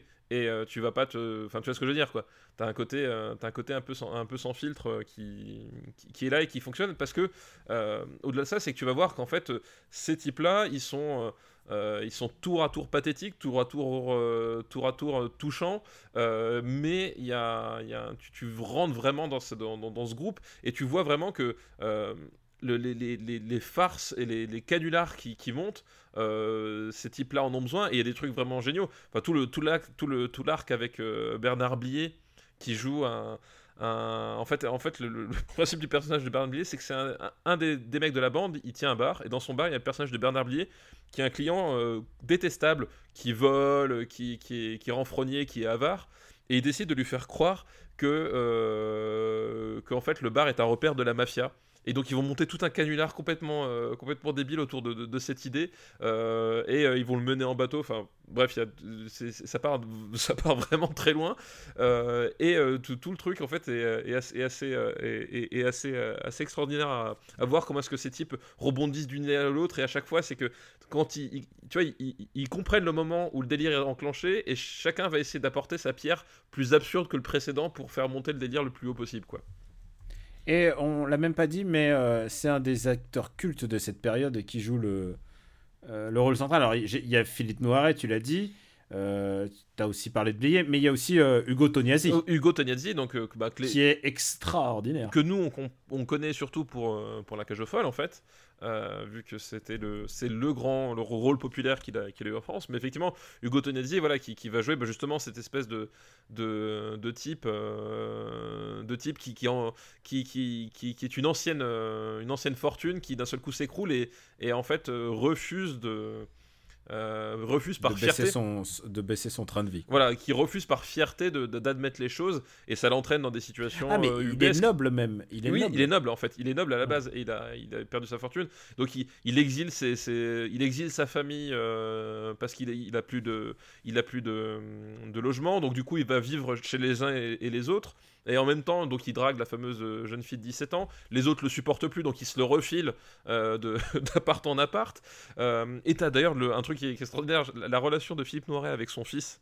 Ah, j'allais t'en parler. Pour moi, c'est le truc qui m'a le plus frappé à l'époque. C'est, il traite son fils de. Voilà, tout ce que euh, tu aurais pu penser sur ton enfance sans jamais le prononcer, lui, il le fait. bah, en fait, Il dit ce, ce petit connard. Mais que là, mais en fait, il a raison. C'est-à-dire que le- son, son fils, Philippe Noiret, c'est c'est l'ar- c'est l'archétype du, du, du, du- du connard d'école de commerce, en fait. Et euh, c'est un type, c'est un type Il, triste. il est littéralement dégoûté par son fils. Ouais. Et qui lui rend bien d'ailleurs, parce que son bien, fils l'arrête pas de Et- le, mais, le péter. mais son fils, c'est un type triste qui euh, emballe sa voiture pour pas qu'elle prenne la poussière. Tu vois c'est, et en complet, tout ça, et qui est tout le temps dans le jugement, en fait. Euh, qui est tout le temps en train de le, le- le dire, mais euh, mes pères, quand est-ce que vous allez grandir, etc. Et t'as as la scène de fin qui est d'une dureté absolue euh, sur, sur le, le fils et l'ex-femme. Vraiment, t'es détruit, quoi. Enfin, voilà, c'est. Donc, C'est vrai que c'est un film, c'est un film assez cruel. hein. bah, cruel et en même temps, c'est-à-dire que c'est, je dirais que c'est presque un film lucide, c'est-à-dire que euh, c'est vraiment des, moi je trouve les, personnages vraiment super touchants. Enfin, été, euh, je les trouve tous touchants à leur manière. Euh, et pourtant, il a, en tout cas, j'ai pas l'impression qu'il y en a beaucoup qui me ressemblent, mais je les trouve vraiment tous touchants à leur manière, dans leur façon d'être pathétique. Et effectivement, c'est cruel dans le, dans le regard que ça, que, que ça porte sur les, sur les autres. C'est-à-dire que, en fait, c'est- des types qui, au bout d'un moment, on, les considère mal et on va jusqu'à être d'une. Euh, jusqu'à pratiquement renier leur humanité simplement parce qu'à un moment donné ils ont besoin de rigoler, de rigoler un coup et qu'ils font des blagues à la con quoi Ouais. et, et la fin, je vais pas la raconter, mais la, la séquence de fin, elle est extraordinaire. Enfin, c'est un des moments, c'est un moment super. euh, euh, je, trouve, je trouve que c'est une scène qui était vraiment casse-gueule à faire, mais c'est à la fois super touchant. Enfin, il y a un truc, voilà, c'est euh, et c'est un vraiment un super film quoi. J'ai, euh, la façon dont c'est écrit. euh, Alors après, il y a hum, il y a tout le côté attention comédie italienne des années 70, c'est-à-dire que euh, voilà, le- le- l'héritage comédia dell'arte, tu le sens dans, dans certaines scènes de ménage, dans, dans- dans cette propension à un moment donné à, à jeter des trucs au visage, euh, ou à faire des, ben, des grands gestes euh, pour, euh, pour réagir. Donc il y a un côté, si t'es pas habitué justement au, au cinéma populaire italien de, de- de- On, des on y 60, reviendra peut-être quand on reparlera de- sur les années 60, mais il y a tout. en fait, c'est plusieurs, plusieurs styles qui suivent. Voilà, exactement. Il y a le néoréalisme, et puis ensuite, il y a eu. Voilà. Et- et- il y a eu toute une évolution dans le style italien. C'était vraiment son ses grandes années, quoi. Voilà, et effectivement, si t'es pas habitué à ce cinéma populaire des années 60-70 italiennes, ça, peut un peu, un peu choquer parce qu'effectivement, t'as t'as une, une une direction d'acteur en fait, euh, comme tu peux être choqué parfois en regardant certains films chinois, euh, qui, est un peu particulière quoi. Euh, mais donc ça, ça peut être un peu le, un peu le barrage. Mais sinon, je trouve le, le- destin de ces, ces mecs hyper touchant. Enfin, voilà, il y a des, il y a- y a des moments qui, enfin, il y a un côté et en même tu vois, c'est- un, film qui, qui, qui, comme tu l'as dit, qui est un peu cruel, un peu dur, mais en même temps, Ouais. qui est jamais injuste avec ses personnages. Quoi. Il y a vraiment un truc, euh, euh, s'il y a quelque chose de cruel, c'est la vie elle-même. Quoi. faut, faut restituer, faut restituer presque, euh, on devrait en fait, euh, le, le cinéma italien à cette époque-là. C'est que on, on a parlé du cinéma euh, néo-réaliste et ensuite le cinéma de, bah, de Fellini. Et celui-là, celui qui arrive avec, avec ce genre de film-là, c'est euh, c'est ce qu'on appelait la, comédia, la comédie à l'italienne. C'est-à-dire euh, que le, le rire est fait aussi pour nous rappeler euh, quelque chose de politique ou de social. Et, euh, et c'est ce film est en train de nous raconter ça. C'est la décrépitude de tous ces cinquantenaires qui sont tous piteux. Oui, exactement. Enfin, il y, y y a un côté, voilà, c'est ce, côté qui, est- qui est- qui est- qu'est-ce qu'est-ce qu'on de- qu'est-ce devient? Parce que euh, on- c'est vraiment des types en fait qui qui sont à un stade de leur vie et et c'est ça qui a de euh, qui est de génial aussi, c'est qu'ils sont vraiment joués par des types qui, qui, qui font leur âge, qui font le poids de leur âge. Euh, et c'est qu'est-ce que, qu'est-ce, que, qu'est-ce que tu deviens quand, euh, quand, quand tes illusions euh, sont, sont perdues et que finalement ta vie est derrière toi. Euh, D'ailleurs, dans le même. Ah, Vas-y. non mais voilà, et, et quand tu parlais justement de, de, de, de la dimension sociale de la comédie italienne, enfin, c'est, c'est une grande tradition, enfin, tu, tu, tu remontes, le, le- le personnage typique c'est Harlequin, en fait. C'est vrai. Euh, voilà, le, le- tous les personnages de la commedia dell'arte d'une manière générale, en fait, sont, sont des archétypes dans le sens où euh, ils incarnent chacun une facette euh, particulière de, de, de- de- de la société. Et dans les personnages les plus connus et les plus représentés de la comédie dell'arte, tu as évidemment Harlequin qui, qui a ce, rôle central de, de, personnage que tu ne prends pas au sérieux, euh, mais qui en fait apporte quelque chose de beaucoup plus profond que, que ça. quoi. C'est pas juste de la, de la bouffonnerie euh, gratuite. quoi. Et, euh, et, je vous conseille de vous reporter. On a déjà un film classé, vraiment qui est très représentatif de cette époque de la comédie à l'italienne. Et, et surtout, comédie à l'italienne, il y a plein de gens des comédies françaises, je le vois hein, dans toutes celles que je vais voir, et je peux vous dire, euh, qui se revendiquent de comédie à l'italienne. Ils ont rien compris à ce que c'était la comédie à l'italienne. Oui, ils ont, mais ils, ont, ils ont gardé, ils ont gardé les gestes, ils ont gardé les cris, ils ont gardé le. le Ils se sont dit, c'est ça, en fait, c'est pas ça du tout, les mecs. Non, vous, non. vous êtes, vous êtes à côté de la plaque. Donc, euh, nous nous sommes tant aimés. Et, euh, Oui. Qui est classé 27ème chez nous. Oui, c'est vrai, tout à fait, effectivement. effectivement. Un grand, grand film sur la fin, la- sur la désillusion, quoi. Ah bah complètement, oui, oui, combat, ouais, to- totalement. Alors, si, tiens, puisqu'on l'a name droppé, euh, je préfère euh, quand même euh, Nous nous sommes tant aimés. nous nous sommes tant aimés et plus, plus puissants, on va dire. Ouais. Il est plus, il est plus radical. je- voilà. Oui, voilà, c'est voilà. Non, je, je- je suis d'accord aussi. Quel grand film quand j'y pense. Ouais, tout à fait. Euh, Et c'est con de dire ça parce qu'à chaque fois, on peut, s- dès que c'est un film dans le top 50, je pense qu'on peut dire quel grand film. Oui, je pense qu'on peut légitimement se, se- se dire. euh, Le 50e étant Baby Card 2. Où est-ce qu'on va le classer? Ah, et je voulais juste ajouter un dernier truc. J'ai remarqué que l'affiche euh, italienne, Ouais. il y a une tête qui est, euh, qui est familière. Et en fait, tu parlais d'un gars qui se greffe au groupe. C'est, il est incarné par Adolfo Celli. Adolfo Celli, qui est Largo, Emilio Largo dans euh, Thunderball. Dans Thunderball, exactement. Et qui n'est pas Jean-Pierre Raffarin. Euh, parce que je C'est vrai, il a une tête de Jean-Pierre Raffarin. Parce que je te jure, on- j'ai regardé le film avec ma, avec ma femme et donc la, la, la séquence où, il, euh, où le personnage entre dans le entre dans, dans, dans l'histoire en fait. euh, on- c'est après leur accident. c'est après, après, leur accident. Euh, on on s'est retourné tous les deux. Elle m'a regardé, elle m'a fait. C'est Jean-Pierre Raffarin ou quoi je et j'étais là, je, fais- je me suis fait la même Putain, réflexion. tu- sais, sur le moment, ça m'a surpris. tu m'as cassé Thunderball. Et ben, tu regarderas. Maintenant, tu regarderas Thunderball, tu ne verras Et- plus que Jean-Pierre Raffarin qui essaie de tuer James Bond. Thunderball, c'est Jean-Pierre Raffarin en combinaison de plongée. Exactement. Ah putain, si, si je mets ça comme titre, les gens ils vont croire qu'on parle de Thunderball. Où est-ce qu'on va le mettre? Euh, où est-ce qu'on va le mettre? Euh, Pour moi, ça va au-dessus de mon nom et personne, euh, Guide mes yeux? qui est 38. Ah ouais, toi t'es. Non, quoique ça me fait chier de le mettre au-dessus du locataire. Ah putain. Ah, le, le Ben, on marbre. le met dans ces eaux-là. Hein. Mais alors, pour moi, ça va au-dessus du convoi de la peur, mais au-dessus de Mad Max. Donc en dessous du convoi de la peur, mais au-dessus de Ah Mad Max. putain, non, il y a la balade sauvage. Non, je préfère la balade sauvage encore. Alors tu me le mets en dessous Oh du non, il y a le château de Cagliostro. Non, là, on peut pas descendre le château de Cagliostro. alors, entre le château de Cagliostro et la rage du tigre. Ok, parfait. Là, Voilà. ok, on est bon. Redis-moi le nom du film. Euh, nos chers amis. Mes chers amis. Encore un film qui est pas très diffusé sur les plateformes de streaming, je pense. Euh, je pense qu'effectivement. Enfin, je dis ça, je dis ça, ça se trouve, si, j'en sais rien. Je- Mais ça m'étonne. Je prends, je prends le pari qu'à mon avis, vous le trouverez pas sur les plateformes de, de streaming parce que même je crois que l'édition DVD qu'on a, euh, de, de ce que, Ah, un, de ce que je c'est un petit, ouais, petit à l'ancienne. ouais, c'est à mon avis, c'est un collecteur de vu le descriptif qu'il y a sur le à l'arrière du, du DVD. Tu comprends que les mecs, en fait, euh, personne n'était intéressé pour le rééditer, tu vois. Pourtant, l'édition est très belle. Oui, l'édition est très belle. Le, le master est, euh, le master est, est- est- assez propre, surtout enfin, quand, on, quand on sait les, les conditions de, de conservation des films transalpins, euh, de, quand c'était pas des, des- des gros cartons. Donc, euh, non, non, l'édition est chouette, ouais. Alors, qu'est-ce que ta femme en a pensé? Elle, a, elle a vraiment beaucoup aimé aussi. Ah, c'est cool que. Bah écoute, heureusement qu'elle a vu ça et pas. Je sais pas lequel de ces autres films à rattraper. Non, en fait, des plutôt. On a des, plutôt des bons films à On rattraper. a plutôt hein. des bons films. ouais. Non, si, si, elle a, elle a vraiment, euh, elle a vraiment aimé. Enfin, c'est un. Mais comme dit, il y, a- y un- il y a un côté très humain dans. ce- Enfin, c'est. euh, euh, tu, tu, enfin, tu, tu te marres souvent, mais t'as un côté vraiment très humain. Enfin, voilà, c'est pas. C'est pas juste euh, Danny Boone qui fait une grimace en, en appuyant ses mains derrière l'oreille, quoi. C'est. T'es con.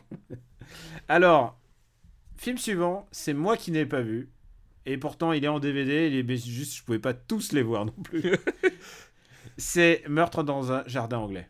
Ah oui, meurtre. euh, il nous court depuis un, un bon moment, meurtre dans un jardin anglais en plus. hein, je crois. Ouais, ouais, mais bon, un prochain rattrapage. Mais il y en aura encore. euh, Oui, il y en on va aura d'autres, hein, refaire voilà. une session, hein, c'est sûr. Euh, film suivant, et ça, je, ne l'ai pas vu. Et alors, surtout, je ne sais pas où le trouver. Donc, c'est un appel que je lance. C'est c'est quel déjà? C'est. euh, C'est Overboard, un couple à la mer. Ah oui, de... avec, euh, le- avec Kurt Russell. euh, Avec Kurt Russell. Alors, je suis sûr qu'il y a des gens qui sont fans de Kurt Russell. Ah, J'en connais. Euh, Ouais, j'en connais, j'en connais Je- plein. Je connais toi, Oui, oui, oui, oui. Alors moi j'ai j'ai vu le film, mais par contre j'ai j'ai pas le DVD, mais j'ai j'ai vu le film. mais tu l'as vu, donc Ah tu oui. pourrais en parler. Je, peux- oui, oui, je peux en parler, aucun problème. oui, Je m'en Mais tu souviens vas assez pas bien. le faire sans moi. Bah non, Ah, attends, il est en location sur Apple. Putain, pour 4 euros quand même en HD. 4 euros la location? 4 euros la location, c'est cher, en- en- mais en HD. Ah bah attention, avec Kurt Russell en HD. hein. Et surtout, sur Apple, c'est quoi? Il faut avoir un Apple TV, c'est ça? Euh, Ah non, sur iTunes, ça non, je se pense que sur, sur ton, sur ton Mac, euh, où tu, tu peux le. tu 4 peux euros pour regarder en HD sur mon Mac, mais c'est vraiment, c'est la flouze. franchement, pour vous, c'est je, une affaire. Pour vous, je le ferai. C'est une vous, Je le affaire. ferai. Et je pense que je, ce serait moins cher que de trouver le DVD. Le film suivant, c'est un film qui s'appelle Fantasme. Oui, c'est vrai, t'avais fantasme dans, dans- tes, euh, dans tes devoirs de vacances. L'as-tu vu, Daniel? Eh, écoute, je l'ai vu, bien entendu. Alors, j'attends, attends, j'ai j'ai une seule question. Euh, Étais-tu prêt pour Fantasme? Qu'est-ce qui s'est passé? Tu- je, je suis regardé sans, sans. Je me disais qu'est-ce qui va se passer? Qu'est-ce qui s'est passé Qu'est-ce qui s'est passé? Et, pour moi, voilà, je te le résumerai comme ça, c'est pour moi Fantasme. C'est un, film, j'ai- insisté, enfin, quand, on a écrit le bouquin, je, l'ai mis dedans dans les meilleures euh, licences de films d'horreur parce que j'y tenais vraiment. Euh, parce que c'est un film, je trouve, qui explique le mieux le concept du tu n'as pas besoin de comprendre un film pour l'aimer. Ah, c'est du David Lynch de l'horreur. Ah mais il y, a- il y a vraiment de ça. C'est, moi je- j'ai regardé, un il y, y a des- moments je ne me les explique toujours pas. Voilà. Alors, il y a plein de mais choses à expliquer, Mais mais, je mais ce que, ce que j'arrive à m'expliquer, je trouve super beau. Alors, c'est un film de euh, Don, Cosca- euh, Don Coscarelli. Ouais, tout à fait. Et alors, c'est très important parce que son nom est marqué sur tout le, le DVD box. Alors, je tiens à remercier Vincent euh, Montagnard qui m'a filé le box. Il y a les 5 fantasmes. Ouais. J'en ai vu qu'un pour l'instant, donc j'attends les listes suivantes avant de pour le refaire. On va y aller doucement, doucement. Euh, et il m'a dit Fantasme 2 est le meilleur. Euh, ah, moi je, non, je préfère quand même le premier, mais les, les- les trois premiers sont vraiment très bien. Euh, sont vraiment très très bien. Alors, j'y suis pas encore. Doucement, doucement. Et euh, ça raconte. Qu'est-ce que ça peut raconter? Qu'est-ce que ça raconte? Euh, Ça Alors, ça raconte l'histoire de plusieurs garçons euh, qui sont. Alors, d'abord, première scène n'a rien à voir avec le reste du film. Oui, c'est la, la scène dans le, dans le cimetière avec la, la C'est une fille. scène où une fille baise avec, Ouais. avec un certain Tommy Oui, mais, mais dans le désert. Et puis, au bout d'un moment, il fait Ah, c'était trop bien. Et là, elle sort un couteau et elle le poignarde. Direct. Bam oui, mais t'as, Première scène. mais t'as compris que c'était pas vraiment la fille en fait. Oui, oui, Voilà. oui, bien sûr. Voilà. Mais on voit, que, on voit qu'une fille. Voilà, exactement. Chut, chut, pas de spoil. Et ensuite, euh, tous ses amis, euh, les amis de Tommy, en parlent aux funérailles de Tommy. Et puis au fur et à mesure, ils se rendent compte qu'il y a un truc bizarre qui cloche. Euh, parce que tout le monde a l'air tra- tout le monde a l'air traumatisé. Évidemment, il y a quand même eu un meurtre atroce. Mais en fait, euh, il y a un grand mec qui les surveille. Un grand mec trop bizarre euh, qui ressemble un peu au.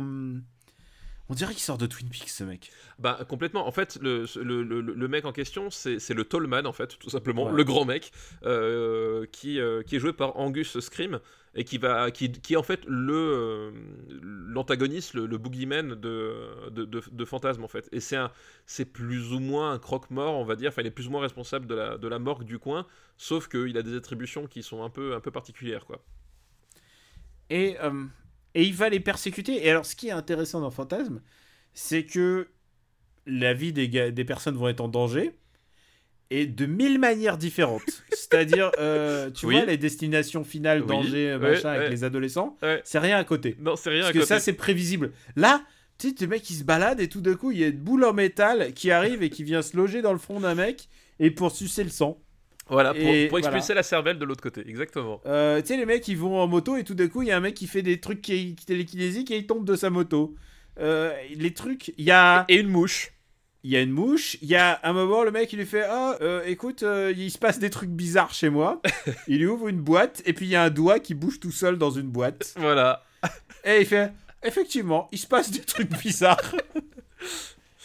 Parce que c'est euh, un des doigts de, du, du méchant qu'il a réussi À, à, à- à capturer en fait lors d'un affrontement. capturer, à mettre dans une boîte. Lors d'un affrontement, effectivement.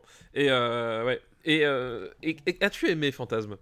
Alors, je trouve que c'est génial d'invention. Oui, t'as vu? Non mais il y a, c'est pour moi. Enfin, euh, ce qu'il faut voir, c'est que Fan- Fantasme, donc c'est c'est Don Coscarelli, tu l'as dit. Euh, Don Coscarelli, il est connu principalement pour The Beastmaster, donc euh, d'Arles Invincible. Euh, mais en fait, l'œuvre de sa vie, c'est Fantasme. Euh, il va, il va tous les faire sauf le, sauf le cinquième. Euh, Et il est toujours en vivant. lui, il est toujours vivant. Et en fait, c'est un. Don Coscarelli, c'est un, c'est vraiment un réalisateur comme on n'en fait plus, vraiment un fruit des années 70. C'est-à-dire que c'est un type qui a, qui, a, qui, a, qui a tout fait pour rester indépendant toute sa vie. Vraiment, il est, il est dans la même logique qu'un John Carpenter, de nouveau. Euh, C'est-à-dire que c'est un, un type, euh, mais encore en, encore en plus extrême. Euh, C'est-à-dire que c'est un, type qui a, qui a toujours voulu faire ses, ses- ses- films, les films qu'il voulait à sa façon, que ça marche ou pas, que ce soit bancal ou pas, parce que il y, a- y a un côté bancal dans son, dans son cinéma, mais qui, qui donne vraiment du, du- charme, et qui, qui a tou- toujours voulu, c'est lui aussi qui a fait Booba Hotep, euh, par exemple, avec, avec Bruce Campbell. Euh, l'histoire, Ah, le... ok, d'accord, rien à voir. voilà, l'histoire avec euh, Elvis Presley en maison de retraite qui combat une momie. Voilà, Hmm. ça c'est Don Coscarelli. qui est, qui est là pour l'occurrence une vraie comédie. Qui est là, oui, y a, là, là, là, on est sur quelque chose de, de, de, de plus. euh, de, de, de, plus. C'est un film très, très bizarre. très- en fait, Déjà, si tu fais un mec déguisé en, déguisé en Elvis, ça, ça fait comédie. hein. déjà, ça fait, ça, ça fait comédie, effectivement. Celui-là, il y a un truc qui m'a qui m'a flingué, c'est la musique. Elle est tellement bien. La musique est géniale. Le, le thème de, de Le Fantasme. thème, il est tellement bien. Tu sais, c'est genre, il s'est. euh, ma meuf est rentrée dans la pièce au moment où je regardais et m'a dit mais, mais c'est quoi cette musique Tu sais, s'il y a un côté très entêtant. Ouais. Genre, il se passait quelque chose, tu vois. Non, la, la- la musique est, est- est- est géniale et c'est peut-être pour ça aussi que j'ai toujours préféré le premier parce que en fait le thème dans les suivants est, est- a pas du tout la même portée, pas du tout utilisé de la même façon. Et, euh, et le, le- le thème de Fantasme, c'est un, de mes thèmes de, de- du cinéma d'horreur préférés. Je trouve cette musique extraordinaire. Quoi. Il, y a un, il y a un côté, euh, effectivement, il y a un côté bizarre, tu sais pas trop, et surtout, enfin, plus t'avances dans le film et moins tu comprends ce qui se passe. Il y a. euh, J'ai parlé de David Lynch, euh, clairement, il y a un truc euh, prototype Twin Peaks. hein. Pour, pour moi, ça me paraît évident. oui, oui, non, il y a effectivement, il y a, il y a- il y a effectivement de- des- Mais- des bases dedans. Est-ce que ça te choque si, je- si- ça m'a fait penser bizarrement à Gremlins? Je trouve que Gremlins, en fait, c'est une version light de ce qui s'est passé, en- de ce que ce film passe. Gremlins, il y a toujours une espèce de, de noirceur.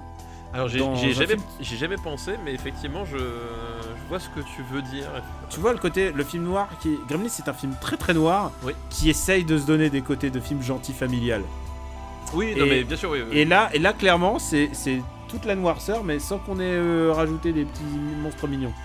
oui, mais même s'il y a des nains dedans quand même. C'est vrai qu'il y a des nains. Euh, donc déjà, il y a des, des, des gens mignons. Déjà, il y a des, il y a des nains mignons. Mais en fait, alors, Ce, ce film n'a aucun sens, quoi, parce qu'il y a vraiment, il se passe tellement de trucs. et en fait, c'est- c'est- et tu verras, c'est- en fait, c'est ça qui est de, euh, qui est très bizarre, c'est que Fantasme, le, le premier, parce que euh, faut vraiment différencier euh, pour plusieurs raisons, mais euh, Fantasme, le premier, c'est qu'effectivement, euh, si tu cherches de la rationalité dans, dans ce qui se passe, euh, tu, tu, tu vas jamais y arriver. Et en même temps, tu, c'est construit d'une de telle façon que tu dis il y a forcément un truc. C'est-à-dire que tu vois, c'est, le film où euh, qui cette espèce de numéro d'équilibriste qui arrive les meilleurs David Lynch. C'est-à-dire que t'es là, tu, te prends le truc, tu ne comprends pas ce qui se passe. Tu te dis mais qu'est-ce que ça fout là? Et en même temps, tu te dis, je, tu sens que c'est pas complètement gratuit. Tu vois ce que je veux dire? Il y a vraiment ce côté. Tu sens qu'il y a, un truc à un moment donné, un univers qui, qui, qui, qui- qui- que Don Coscarelli a créé quelque part dans sa tête, mais qu'il a voulu en livrer que des fragments parce que euh, euh, finalement t'a- t'abordes le, le récit que sous l'angle de, des personnages de, de Michael et de Reggie. Euh, euh, et de Reggie Bannister quoi. Et tu, tu, tu sens vraiment ce côté, j'ai qu'une parcelle mais il y a un truc et qui fait que ça fait un objet fascinant quoi. Ouais, je comprends complètement la fascination. Euh, maintenant, on va le classer. Voilà. Et je tenais juste à dire pour la suite de Fantasme parce que tu... tu- Ah, alors, fait- doucement, doucement la petite de fantasme, on va y aller Oui, oui. doucement. non mais Euh, Laissez-moi un peu de temps de récupérer du. hein. C'est juste pour dire qu'en fait, euh, le, le, le- le- ce que va exploiter Fantasme par la suite, mm, il y a, y a- ça va partir sur un truc qui, qui est encore complètement différent. Il va développer des, des trucs et, euh, et les, les- la façon dont les personnages vont, vont évoluer et, et l'univers. Il y a vraiment un truc. il y a un truc. je crois que c'est dans le 3, il me semble. Il y a un truc. il y a- il y a un moment, il y a des passages. du- qui sont du- d'une angoisse totale alors que finalement t'as juste deux mecs qui, discutent dans une voiture mais le contexte qui est, mis en place et tout ça est mis en place dans le 1 sauf que tu te rends pas vraiment compte de la portée que ça a. Enfin il y a vraiment un truc euh, euh, voilà mais c'est un film vraiment fascinant quoi. Et il y a un truc qui me paraît important, et c'est le thème sous-jacent. On dit souvent les films d'horreur, euh, il y a un thème qui est en général le passage à, l'âge adulte, l'abandon bah, de, de ses illusions. Enfin, c'est toujours les thèmes récurrents. Et là, il y en a un qui est assez important, je trouve, c'est la mort. C'est que la mort et le deuil, en fait, euh, c'est pas un truc classique. D'habitude, la mort est, apportée comme une conséquence dans les films d'horreur. C'est-à-dire, il se passe un événement et t'as la mort et tu dois accepter euh, et tu dois accepter euh, tu vas avoir un bon sang. Là, les gens sont vraiment, ils sont déprimés dès le début, quoi. Ah oui non mais, effectivement ils sont ils sont ils sont dans un travail de deuil euh, permanent quoi. Et c'est quand arrive le premier truc bizarre, c'est qu'il y a un mec tout d'un coup qui prend un cercueil euh, tout seul dans la main. Oui Et genre, il le regarde et, et- et là, et là, à ce moment-là, j'ai fait, mais il y a un truc chelou là. c'est genre, c'est très très très bizarre. Et là, tu comprends qu'il y a un truc qui déraille dans la mort. Bah, fantasme, ça m'a fait cet esprit. Ouais, cet effet. en fait, c'est c'est qu'il il- il- effectivement, il, il- il- manipule et il, et triture des, des- des- des symboles qui, qui d'une certaine façon, enfin, tu t'es mal, à- mal à l'aise parce que tu t'attends à ce, ce que ça, ça, soit justement sur un truc un peu fun ou un truc comme ça, et en fait, pas du tout. Il y a vraiment un truc. euh, très vraiment très oppressant. Et le, le truc le plus oppressant que, que, que je peux avoir sur, sur le premier fantasme, c'est ce fameux boy que. Ah oui, euh, bon, et qui m'a beaucoup fait penser rétroactivement à God of War. Mais alors tu vois, tu vois mon problème, c'est que moi quand tout le monde est en train de faire, en train de faire les mêmes sur Boy dans God of War, ça me faisait pas rire parce que moi en fait je pensais à Fantasme et j'étais je fais, Ouais, je comprends. je fais- Ouais, ouais. tu vois, Ouais, je, je- je vois d'où ça vient. Voilà, et, et le, le- le fameux boy, enfin, ces, ces séquences dans le. Enfin, cette séquence dans, dans la chambre, euh, genre, tu. C'est un, un- un cauchemar absolu d'enfant, quoi. Il y a un truc, euh, ça te renvoie à, des, à, des, à, des mécanismes de, de peur et de défense qui, qui sont vraiment très profonds. Et, euh, et je trouve qu'il y a assez peu de films d'horreur qui arrivent à, à, atteindre ce, ce- tu vois, ce, ce degré de, de, de, pertinence, même si tu comprends pas le, fil logique de tout ce qui se passe, en termes de, sensations, de, en termes de, voilà, de, sensations, en termes de, de films, on va dire, euh, sensitifs, il y a un truc qui- qu'il arrive parfaitement à faire, quoi. Alors maintenant, on va le classer. Alors, faut prendre du coup, c'est les 70 encore, c'est ça c'est Ouais. Le premier c'est 79, je crois, dans mon souvenir. Oui, oui, c'est 79. 79. Le deuxième, c'est les années 80. Le J'ai deuxième, box euh, à côté de moi. Voilà. Merci Vincent. Très très joli box. C'est le box rouge, c'est ça? C'est le box rouge Ouais. qui se déplie dans tous les sens. Voilà. Très très beau. si, très, très si vous, si vous voulez pour mon anniversaire, je, voilà, je, je suis intéressé. Noté.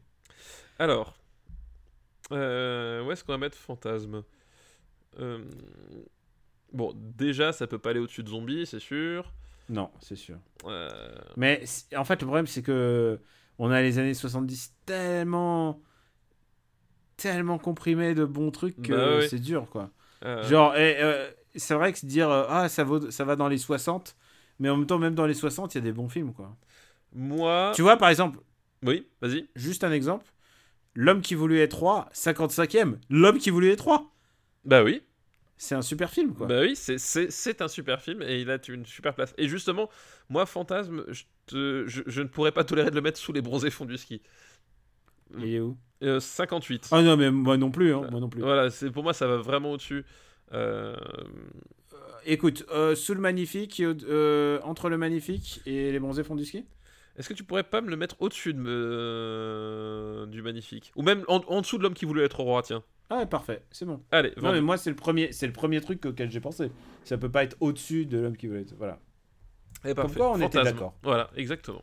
Fantasme sans eux. Voilà. Fant- euh, exactement, sans eux.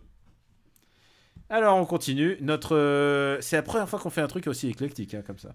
Oui, bah, et c'est c'est aussi le, le côté, le côté trans, euh, transdécennie. Alors transdécennie, téléportation, bascule dans les années 2000.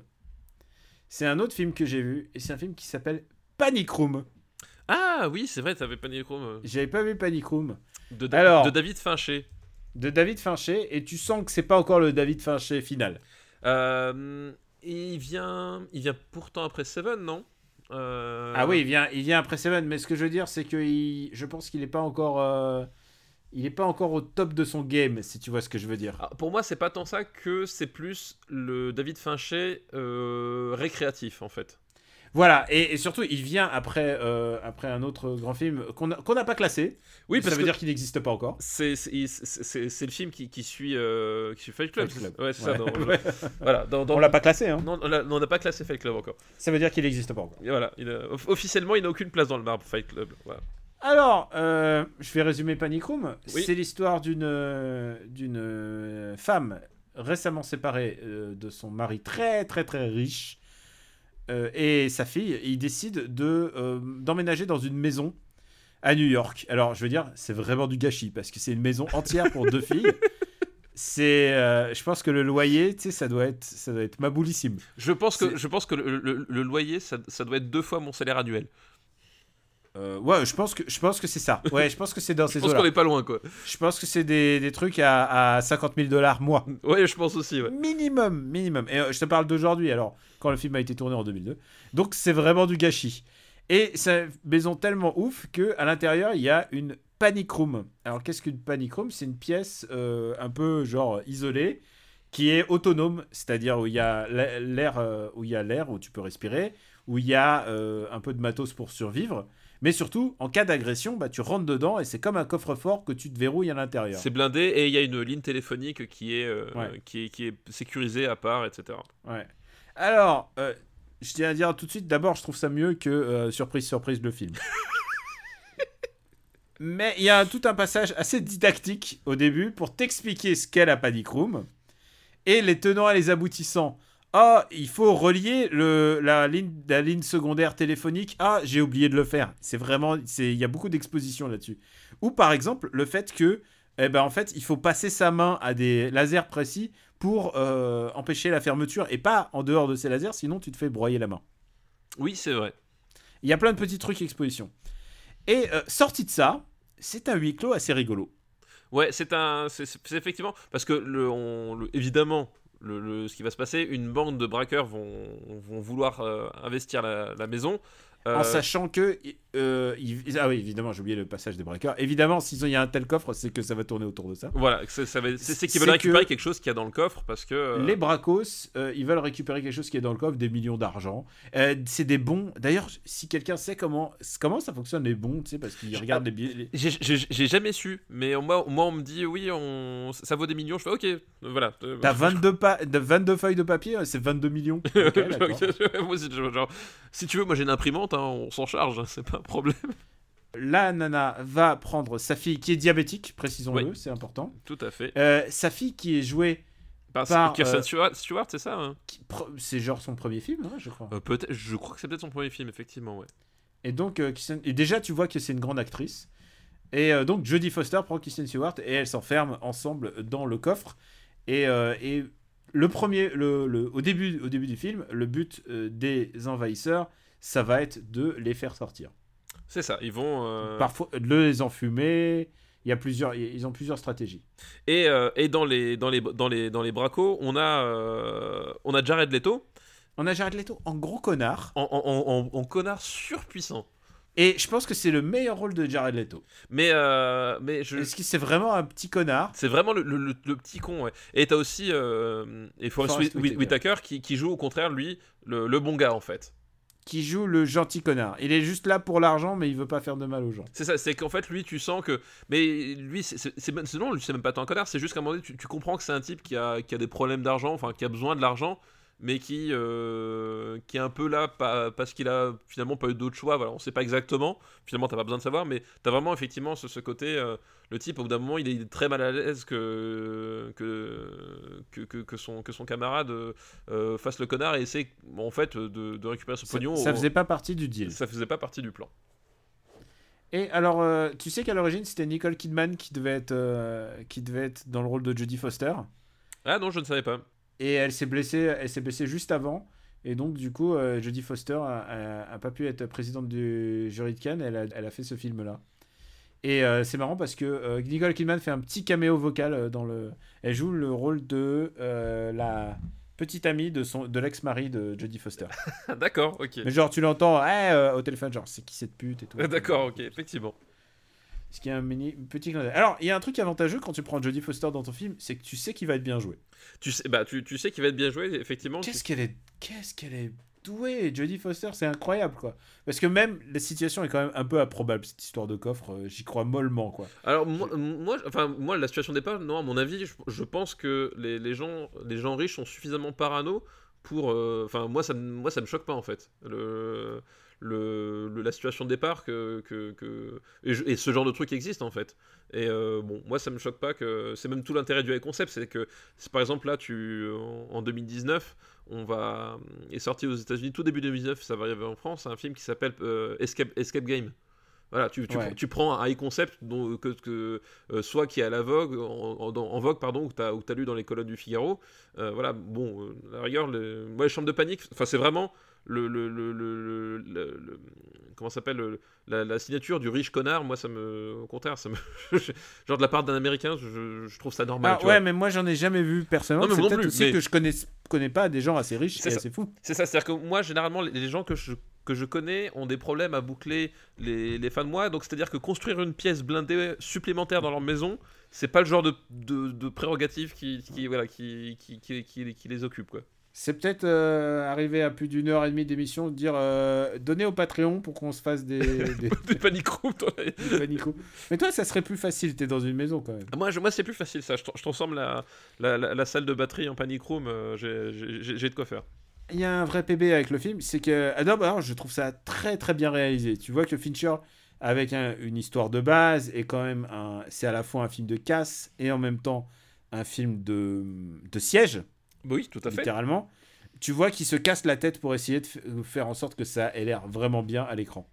Et peut-être même un peu trop en fait.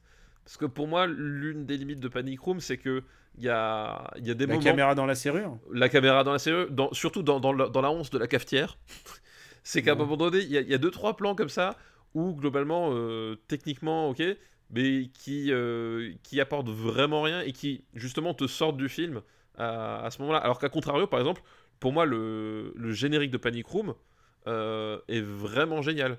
C'était le, le générique avec les, avec les lettres, euh, lettres suspendues sur les, sur les façades d'immeubles qui, qui- Ah qui est très très très très très Hitch- Hitchcockien. Euh, à, volonté, euh, à, à- dessin, je veux dire. Euh, voilà, mais il y a de temps en temps, en fait, justement, c'est un peu le défaut et c'est quelque chose qui va, qui, va, corriger, ou en tout cas, qu'il n'avait pas sur, sur d'autres films, c'est que, comme là, il essaie absolument de trouver la façon la plus originale de traiter tel truc, c'est qu'il y a des moments où ça mériterait d'être un peu plus simple et ça l'est pas et du coup ça te sort un peu du, film. Alors que voilà, il, il a, disons qu'il a pas le sujet forcément pour, euh, pour faire des trucs tarabiscotés. Il a, il a pas un sujet euh, aussi, euh, aussi riche et vaste qu'un Fight Club et il a pas encore le, pas encore cette capacité de se poser comme il va le faire par exemple sur un sur un Zodiac quoi. Ah, c'est.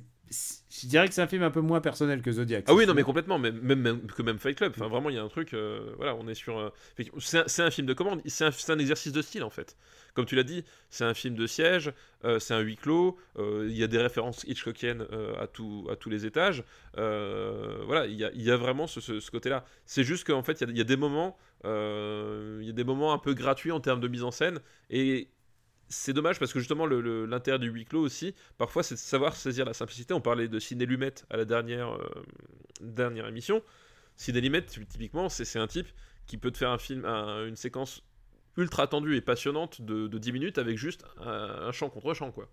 Il y a un truc qui fonctionne un peu moins bien, évidemment, c'est dès que euh, tu cesses la situation de siège et que tu inverses la situation, bah, la situation devient moins intéressante. simplement. Ça devient moins intéressante, effectivement. Et moi, justement, c'est là aussi, c'est à ce moment-là où tu commences à moins y croire. C'est-à-dire que, bon, on- globalement, les, hum, tu vois que le personnage de Jared Leto n'est pas non plus un type extrêmement fin intellectuellement, hein, euh, mais il y a, ce côté, euh, y, a- ce côté un peu absurde, euh, effectivement, de, renversement de situation qui, qui fait que autant tu peux croire à, deux personnes qui se réfugient dans une chambre de panique et qui font tout pour essayer de ne pas se faire flinguer par les mecs qui essayent de qui sont dehors, autant l'autre côté, voilà, ça- c'est un peu trop artificiel quoi. Ouais, c'est qu'au bout d'un moment, euh, tu crois plus trop à la situation. Le film aurait mérité a un d'être coupé de 20 personnage très très méchant pour, pour y croire, mais enfin pour, pour insister là-dessus. Mais Ouais, sinon, c'est un peu. euh, c'est- À partir de ce moment-là, le film se. Bah, tu sens qu'il faut emballer ça, quoi. exactement. Ouais. Euh, C'était divertissant plus. Ah oui, non, non, mais moi, je, moi, je trouve que c'est un, film correct. C'est juste qu'effectivement, euh, voilà, c'est pas, ça fait, c'est pas un grand Fincher. Même lui, je pense pas qu'il considère comme un, un de ses grands films. Mais euh, c'est un film qui tient quand même la route. Et euh, il y a des gens qui détestent ce film parce que justement, il est, il est un peu en deçà. Mais à mon avis, c'est- Détester, c'est un bien grand mot. Voilà. mais C'est pas, il y a rien à adorer là-dedans. il y, y a rien à adorer, mais c'est pas un film euh, haïssable non plus, quoi. Enfin, vraiment, en Non, termes de- c'est voilà, pas. Je veux dire, je t'ai dit, euh, Marcel Béliveau, là, c'est moins bien pour moi. c'est ça. J'aime pas du tout ce film. C'est un film écrit par David Kopp. Oui, David Cup, bah, c'était le, le Golden Boy. un peu euh, le go-to guy euh, bah des, oui. fin des, de- des années 90 quand même. Ouais, complètement, oui, bien sûr. C'était le, le- c'était le, le, plus jeune, ne savent pas qui c'est, mais euh, au, au tournant des années 2000, c'était le, le mec qui avait le vent en poupe. C'était un Ouais, peu comme. a- il, avait tout écrit. C'était le, le Damon euh, de, de, de cette génération-là, quoi. Et puis, euh, son, son dernier acte de gloire euh, que j'ai vu, en tout cas, c'est le. Il a co-signé avec euh, Macquarie euh, The Mummy. Ah, c'est vrai, c'est lui qui est responsable Ouais. de ça? Ah ouais. Ouais, ouais, bah c'est la oui, dernière fois que j'en ai entendu parler. Comme quoi. Enfin, après, le truc, c'est que souvent, ils sont des co-auteurs. Ce qu'il a fait lui tout seul, euh, là, il l'a, en, en l'occurrence, il l'a fait tout seul.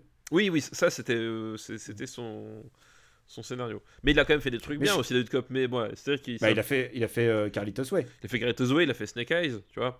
Euh, Snake Eyes, il a, fait- il a coécrit avec Brian De Palma. Euh, oui, mais il a quand même. Mais pas- souvent, souvent c'est ça aussi le, le principe d'un bon auteur. C'est qu'il arrive à coécrire avec, euh, avec le réalisateur. Jurassic Park, il a coécrit avec euh, Crichton. Oui, oui, oui, tout à fait. Donc, euh, c'est pas. C'est pas, c'est pas un nul hein, du tout. hein, C'est pas Cop. nul, c'est juste que de temps en temps il se rate un peu. Voilà, il, même, même à un moment donné, il, il écrit des, des, des- des- un film qui n'existe pas. Euh, voilà, c'est des choses qui arrivent. Attends, il l'a écrit, le film qui n'existe pas, c'est vrai? bah oui. il- Ouais, après, George Lucas a coécrit ce film. Non mais euh, je, je pense que Enfin, si le, ce script existait. si ce script, si ce script, dans, dans l'hypothèse que ce script existe effectivement, euh, je, je pense qu'il n'a pas été complètement maître non plus de ce qui s'est passé, David Cup. Mais en plus, je crois que David Kopp, il, il- il a écrit le. le- de- on parle de l'hypothétique film avec un mec avec un fouet, hein, on est C'est ça, d'accord. voilà. Euh, il a pris l'histoire de George Lucas et il en a fait, euh, il en a fait le film. Je, je- je pense que c'est ça, c'est que George Lucas est arrivé et lui, et, et lui, et lui, son boulot c'était euh, c'était presque du script doctoring, hein. c'était mettre des, des, des, des étés à droite à gauche pour que globalement tu aies une structure qui puisse être exploitable. Quoi. Pour que ça avance d'un point à un autre Voilà. de l'histoire. Où est-ce qu'on va mettre Panic Room en sachant que c'est pas. Voilà, c'est c'est que ça. On a déjà parlé de, de David Fincher dans les années 2000 ou pas? Je me rappelle pas. Quel film on a traité de lui dans, dans les années 2000 De Fincher, euh, qu'est-ce qu'on a fait de Fincher? Là On n'a pas fait. euh, On n'a pas fait Zodiac, évidemment, je me le garde. Ah bah, Non, non, je, je crois que je, que je m'en serais souvenu quand même. je crois. Je, voilà, Mais je, je pense qu'on serait souvenu quand même d'avoir fait Zodiac. voilà, je pense que. Euh, on n'a pas fait Benjamin Button? Hmm, ah, on a peut-être fait Benjamin Button. Non, on a fait Benjamin Gates. Et c'est presque. Ouais, c'est pas si loin. Et Social Network, on pourra en parler dans 300 jours et quelques. C'est c'est 2010, toi, Social Network? Ouais, c'est 2010. mon gars. Ah, je croyais que c'était 2009, tu vois. Tu m'aurais demandé. Non, euh, non, mais comme quoi, tu sais, un grand film frappe la, la décennie Ouais. Euh, mais non, en fait, c'est le premier David Fincher donc qu'on qu'on- qu'on fait euh, dans les années 2000. dans les années 2000, ouais. Ah, c'est vrai, on va dire maintenant, il y a Fincher et Fincher. c'est ça, il y a Fincher et Fincher. Essayez de deviner où mettre euh, Benjamin Button, d'après moi. Euh, Ouais, alors ça, c'est. Bref. Alors, je regarde la liste. Euh, Tu vois un film mineur d'une grande personne, tu vois, je vois le dernier samouraï qui m'est venu comme ça. Mais je... on peut pas le mettre au-dessous des rivières pourpres quand même. Ça fait un peu mal et surtout de le mettre au niveau du dernier samouraï, putain. c'est- Alors, par exemple, tiens, je te parle à toi. Attends, euh, une grande Stéphane- personne, tu me dis. Edward Zwick, mais qu'est-ce qu'il raconte quoi? Qu'est-ce Eh, que t'as bu Stéphane Boulet, je te parle à toi là. Oui. Parle à toi à ton âme et conscience. Stéphane Boulet, répondez. Avatar ou Panic Room? Euh, pa- Panic Room Ok, Non d'accord. mais, non, mais je- je- je- évidemment, évidemment Panic Room. Alors, je trouve que Panic Room c'était mieux que 50 500 jours de- d'été là. Ah, je préfère euh, 500 jours d'été moi quand même. Ah bah donc on a on, on a on a à peu près on a trouvé notre Eh bah, euh, entre- Land Rose. On peut le mettre entre 500 jours d'été et Saut. Ouais d'accord ok. Voilà. Vendu. On sait pas des... putain vivement qu'on retombe sur les années euh, sur les années 2000 ça me manque un petit peu les années 2000. Mais Ah, en que- fait, j'ai quelles- envie de- quelles années ne te manquent pas, Daniel? Je ne sais pas. Voilà, Je ne sais pas même les années 2010 ça me manque déjà alors qu'on y est encore. donc Panic Room est 137e euh, d'une liste quand même qui a plus de 200 266 films. ça, fait, ça fait peur les chiffres hein, quand même, dit comme ça. Ouais, et je crois que attends les années 80 on a combien? Les années 80 Ah on a que 170. Non, je crois que c'est les années 2000 on a fait parce qu'on a on a on a on a on est resté plus longtemps à un moment donné. Il y a eu une. euh, Ouais. Ouais, mais je sens que là, je sais pas pourquoi, je sens que ça va être les années 90. On va, on va beaucoup travailler sur les années 90. Enfin, on sait pas, hein, ça se trouve. On verra, ce que- on verra, les ouais. listes. hein. On verra les listes. Et alors, on, on continue avec euh, d'autres films. Alors, il y a le fameux Rhinocéros. Je sais pas où le trouver. Ah oui, oui, ouais, ouais, je je n'ai pas trouvé non plus. Et il y en a un dernier que tu dois regarder qui s'appelle. Et je, je crois pas que je te l'ai envoyé. De quoi? Et je crois qu'il est dispo sur Amazon, mais j'ai pas vu ailleurs. C'est Va te faire foutre, Freddy. Ah oui, non, je- j'ai vraiment. Moi, je, je suis même pas penché pour, pour regarder la disponibilité. ouais. Freddy Got Fingered, euh, qui est un film euh, intéressant. D'accord. C'est un film euh, avec. Ah putain, je peux pas te le révéler, mais il y, a un- y a une scène assez frappante dans ce film-là. D'accord. Eh ben. Euh, Il y, a- une scène- il y a une scène que tu vas adorer. mais c'est un film que je regarderai pas avec les enfants, on est d'accord. Euh, C'est une comédie, mais. Non, tes enfants, c'est pas assez âgés. je crois que. Je pense qu'à partir de 12 ans, c'est regardable. Mais tu me diras, écoute. Écoute, que- ouais, je, je verrai bien. Est-ce que t'as bien, est-ce que j'ai fait perdre une après-midi ou est-ce que, au contraire, tu- faire une après-midi dans le sens où t'as pas, pas invité les enfants à le regarder? Et euh, bah, il nous reste un film encore. Bah oui. Et c'est un secret. Grosse, euh, grosse marade, un secret. Alors, Grosse, grosse marade quand même. merci, merci. Je ne savais pas du tout. Tu, toi, tu l'avais vu à l'époque, toi. Euh, oui, je oui, il faut plus ou moins à l'époque, mais euh, oui. Alors, dans, je sais pas si on peut parler d'un secret sans révéler le secret. Bah, Alors, est-ce que c'est, est-ce que, est-ce qu'on parlerait de la moustache sans parler de la moustache, tu vois? C'est vrai. Mais la moustache, le principe, c'est qu'elle n'existe pas. Mais oui, mais c'est, moi j'ai toujours cru que c'était bio- un biopic d'Henri Cavill, la moustache, tu vois. J'étais très déçu. Je me suis dit c'est bizarre quand même de, de prendre Vincent Lindon pour jouer Henri Cavill, mais bon après. je- Un film très intéressant, la moustache. un film très intéressant, be- beaucoup plus intéressant que, que vannes en fait. Je je pense aussi. Alors, Un secret, euh, c'est l'adaptation par Claude Miller, et je crois que c'est un de ses derniers films. Si... Non, c'est pas le dernier, mais, euh, mais dans les derniers. Euh, un- L'adaptation d'un roman autobiographique de Philippe Grimbert Qui s'appelait Un secret, et qui, a eu, euh, qui est connu parce qu'il a eu le. Il a eu une farandole de prix, il a eu le. Je sais plus quel. euh, Il a le concours des lycéens, enfin vraiment, il a eu. Il a gros, gros, gros, gros succès littéraire. Et, euh, et donc, du coup, c'est l'adaptation, c'est l'adaptation de ce roman en film. Et c'est l'histoire d'un petit garçon qui vit très mal la vie de tous les jours. Il est malingre et il, est, il a une mère qui, qui est nageuse et qui est jouée par Cécile de France. Il est très solitaire et il s'imagine un, frangin, en fait. Il voit, il voit un frangin euh, dans sa vie de tous les jours qui est plus costaud et en même temps qui le rassure un petit peu. Ça lui permet de, de vaincre les tourments de tous les jours. Euh, au fur et à mesure, il découvre qu'il a un lourd secret euh, dans sa famille et je sais pas s'il faut révéler plus loin. Bah, après, c'est- effectivement un peu dommage de. De, de, de, révéler parce que ça, voilà, ça, fait partie quand même de la dynamique du, du récit et de la construction des, personnages, voilà, de, savoir mais quel est, quel est ce secret de, famille, quelle est la chose assez lourde à part que euh, je n'ai pas aimé Piège de cristal par exemple pourrait détruire une famille, qui, qui serait vraiment un secret vraiment horrible. Et euh, c'est pas un, secret qui détruit une famille, mais c'est plutôt du genre de. Il y a un côté très psychanalytique euh, à ce récit. Et d'ailleurs, Philippe Grimbert lui-même, il, est, il est psychologue. Enfin, tu vois, ça, le- la pomme ne tombe jamais loin de l'arbre. voilà, exactement. Euh, Il y a un côté très psychanalytique sur le sur l'inconscient. Et tu sais quoi? Euh, J'entends tout ce genre de récit. Euh, J'ai un ami qui est arménien et qui me racontait euh, comment euh, une partie de la souffrance du peuple arménien en fait se fait euh, se fait entendre dans les bah, justement chez les chez les psys parce que chez les psys ils ils discutent chez les psys et ils se rendent compte qu'ils ont un manque dans leur famille ou qu'il il y a quelque chose qui leur manque et tout d'un coup ils comprennent qu'en fait euh, ils n'étaient pas forcément euh, turcs, mais arméniens, et euh, euh, les gamins ont été donnés. Il y a énormément de gamins qui ont été donnés. Si je dis cette euh, métaphore à partir d'une- histoire vraie, c'est que je veux pas raconter ce qui est le secret, mais c'est quelque chose qui s'en approche. C'est que ce gamin sent quelque chose lui manque, il sent qu'on lui a menti, il sent qu'il y a quelque chose qui est vrai dans son, dans son imaginaire, quelque chose qui est faux. Et euh, j'ai vachement mouliné pour essayer de pas révéler le secret encore une fois. Oui, alors ce, qu'on peut dire aussi de, de très euh, prosaïque, c'est que c'est justement le, le, le- le film pour explorer le, euh, ce secret et l'impact en fait qu'il va avoir sur, sur, le personnage de, sur le personnage se déroule en fait sur plusieurs, sur plusieurs époques en fait. Voilà, à- il à- est à la joué fois. par un petit, petit enfant, et ensuite on le revoit à l'âge adulte, joué par Mathieu Amalric. Et euh, ce qui nous vaudra aussi euh, Patrick Bruel euh, grimé euh, façon Euh, euh, fa- fa- façon, ouais. euh, Patrick Sébastien, j'ai envie de dire. euh, bah, alors moi, j'a- j'allais dire Guy Pierce. Un peu Guy Pearce, Un, oui. un- un ou, un alors, peu Guy Pierce dans Prometheus quoi. ou alors, euh, pour ne pas citer encore un film, euh, Don Corleone.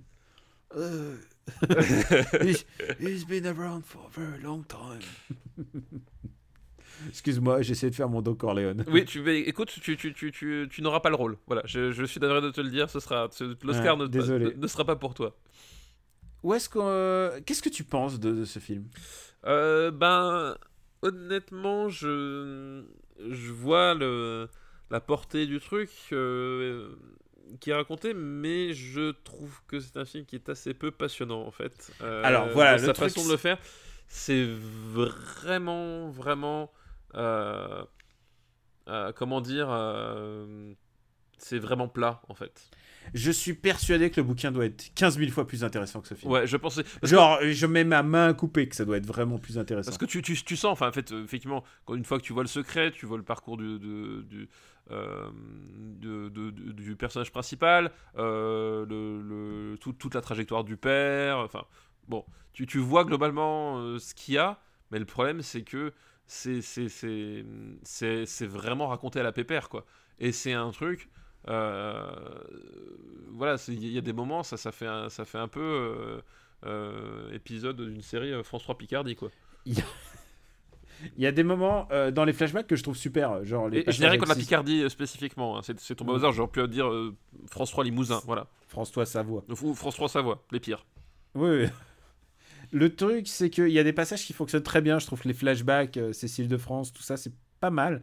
Je pense que c'est le film où j'ai vu Cécile de France la plus convaincante que j'ai jamais vue. Il y a de ça, il y a de ça, effectivement. Et, Parce et- que- et- et- et rien que pour ça, ça, mérite quand même de, voilà, d'être Non, mais elle joue normalement, elle, euh, elle dodeline pas, elle est vraiment. Elle est... Enfin, on est méchant parce qu'on a bien classé un de ses films une fois. Euh, donc. euh, Ouais, mais elle a pas fait exprès. Ouais, voilà. Euh, Est-ce que- est-ce que- est-ce qu'en plus c'est vrai? Est-ce qu'en plus c'est vrai? Je, je me souviens plus. Ah bah ouais, euh, non, on n'a pas fait l'auberge espagnole là. Euh... Aussi, on a fait l'auberge espagnole, non? On a fait l'auberge espagnole, non?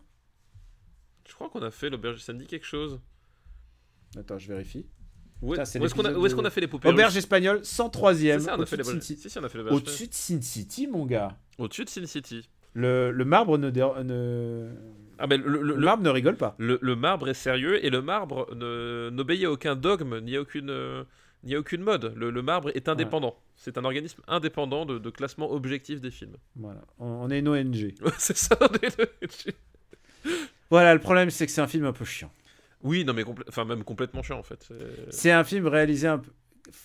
C'est méchant pour les téléfilms parce que maintenant on voit des téléfilms Oui. complètement à la hauteur. Mais fu- fut une époque effectivement, tu, tu, tu aurais pu qualifier ça de téléfilm. C'est vrai qu'aujourd'hui c'est c'est c'est- la limite est plus floue on va dire. Ouais, mais, mais voilà, celui-là, il y, a, il y a un truc qui. Genre, je comprends très bien les moments qui devraient m'émouvoir aux larmes. Et, et, et c'est- alors, ça vient pas, ça vient pas. Non mais mais y a, Et c'est pas la faute de tous les acteurs. hein. Je trouve que non mais il y a- y a- euh, il y a- Mac- Bruel, il joue pas mal non mais alors quand il est normal. Le, le- le pire, c'est qu'effectivement, moi, je, je pense que c'est un, acteur qui, de manière globale, peut être bien utilisé. Et euh, là, globalement, ça, ça passe à peu près. Enfin, on n'est pas, euh, on n'est pas dans, dans, dans, dans, dans- dans ces films où il fait, où il fait les gros durs. euh, c'était, c'était comment les, les, les cinq doigts de la main? C'était ça? Ouais. C'était d'Arcadie. Ah oui, oui, putain, les... ah oui, quand il fait le mafia, c'est pas bien. genre, genre, là, là, non. Voilà, là, on est quand même sur un registre qui, où, où il est plus sobre et, ça fonctionne mieux. Figure-toi que juste avant de- d'enregistrer, je suis tombé sur Ange et Gabriel, un- une rom-com que seul moi j'étais seul dans la salle à le voir. et je peux te dire que c'est le genre de truc que je suis pas pressé de découvrir dans la liste des 2010. Bref, mais du coup, Parce oui. que hein. c'est vraiment nul à chier. Il y a, y a- y a un côté. euh, Il y, a, il y a ce côté, en fait, vraiment euh, cinéma empêché, genre. euh, c'est des choses graves et sérieuses dont on parle, et euh, les choses graves et sérieuses, euh, faut que ce soit chiant comme un, comme, comme, comme un, un, un cours, euh, un cours magistral, quoi. Voilà, c'est. Voilà, un secret va être mal classé, hein, on vous l'annonce tout de suite. ouais, ouais, je, je, je pense qu'il aura du mal à détrôner Memories of Murder, quand même. Ouais. César de la meilleure actrice pour euh, Julie Depardieu. J'avais Ah, complètement oui. oublié qu'elle est dans le film alors que je l'ai vu il y a deux semaines. Euh, tu, maintenant que tu me le dis, moi aussi j'ai complètement oublié. Mais c'est peut-être parce qu'elle ne joue pas une folle hystérique. Euh, c'est peut-être pour ça qu'on se souvient pas que c'est Julie Depardieu. Ouais. Ah oui, elle joue, elle joue en retenue. Mais ils jouent tous en retenue. hein. Oui, mais alors, le plus surprenant, c'est que Julie Depardieu joue en joue retenu. Ça, ça, ça, on s'y Ouais. attendait pas, quoi. Donc où est-ce qu'on va mettre un secret? Je prends la liste des années 2000. Euh, je trouve que Vicky. Alors, le premier nom qui m'est tombé sous les yeux, c'est Vicky Bar- Christina Barcela. C'est- mieux. C'est mieux. Il y a... Euh, Panic Room, c'est mieux. Panic Room. Ah oui, bah, évidemment. Oui, oui, euh, complètement. Euh, Rivière Pourpre, je regarderai Rivière Pourpre anytime. Euh, on a mis, ah non, moi, je, même si j'ai beaucoup de choses à reprocher, je, je, je préfère Martyr. Euh, je préfère Trouble Every Day. Euh, on continue, on Seul continue. au on monde, descend. évidemment, c'est au-dessus. Ça va dessus. Euh, Zach Emery, Make-up Porno. Ah, qui a tué, mais qui a tué Pamela Rose, je préfère, je crois. Euh, je trouve cette vie plus touchant. Cette vie est plus touchant. Euh, White- euh, je préfère Kingdom of Heaven. je, préfère, je préfère Cloverfield. Eh, je pensais pas dire ça un jour, mais je préfère Cloverfield. tu vois, alors. Je préfère Stalingrad. Oh, ah, un film où la langue a son importance. ah, un film à son langue a, beaucoup, beaucoup d'importance, effectivement. Euh, je crois qu'il faut vraiment descendre, descendre pour. euh, Mais- tu euh, vois, mais, Je vois. mais parce que c'est pas un film que j'aime pas. hein. mais C'est un film que j'ai. Il il y, a- il y a un peu un côté Invictus maintenant que je le vois dans le, dans le truc. Euh, c'est un peu le même genre de truc. Oh genre, putain, c'est Invictus. Évidemment, c'est Invictus. Il y, a- il y a un peu de, un peu d'Invictus dedans, sauf qu'il n'y a pas Morgan Freeman dedans. Ouais, voilà. T'as Patrick Et- Bruel à la place de Morgan Freeman, quoi. Je le mettrais, et attention, voilà ma proposition 175e, sous seul tout, au-dessus de Monsieur Batignol. Oui, très bien. Ça te va? Ça me va parfaitement. Putain, ça me manque un peu les, les années 2000 là, pour, euh, pour classer tous ces films qui sont passés sur TF1 un soir. Et qui ont sans doute été coproduits par TF1. Ah, je sais pas, j'irai pas jusque-là. hein. Je vais pas pointer mon doigt je- J'ai pas vérifié non plus. Alors, on a fini nos listes. Ah, bah ça y est, bah, on- on- Il nous reste un petit peu de devoirs de vacances pour la prochaine fois. Vous savez ce qui tombera. On sait pas encore quand est-ce qu'on en fait. On attend d'avoir un peu de stock. Oui, voilà, au faut- ouais. faut au moins avoir 9, films euh, en stock. Et euh, d'habitude, c'est euh, le moment où je te dis que euh, c'est l'heure de, des recos. Mais il y a juste avant un truc. Ça m'a fait très plaisir. On a eu plusieurs personnes qui ont écouté notre conseil lors du dernier épisode. Et qui ont arrêté de nous écouter, justement. Au moment où on a dit Vous avez pas vu euh, le parrain et le parrain 2 Et en plus, ils sont facilement accessibles donc. Et bah, ils sont allés le voir. Et, euh, et rien que pour ça, si on a permis à deux personnes qui ne l'avaient pas vu et de les motiver pour aller le voir, bah, ça valait le coup de faire ce podcast. Et tu sais ce que j'ai fait, moi, quand je me suis mis à écouter pour écoute, j'écoutais le montage. T'as stoppé. Je suis allé les voir. Allé les voir. Je suis allé les voir et je suis allé me regarder le parrain et le parrain 2. Ah là là, putain, qu'est-ce que c'est bien. Qu'est-ce que c'est putain de bien. Ça le fait, hein, quand même. hein. Est-ce que, je te, est-ce que je te donne pas envie de, le- de le revoir juste en parlant là, comme ça? Si, mais le problème, c'est qu'en fait, là, je regarde la montre, il est 1h25 du matin, et je me dis, me mettre le parrain à 1h25 du matin, alors que j'ai cours dans quelques heures, ça va pas le faire, tu vois. Ouais, c'est vrai que c'est 2h30 deux heures et demie de cinéma. Et, et tu sais quoi, je m'en voulais presque qu'on ait fait un épisode entier sans faire, sans utiliser la fameuse quote.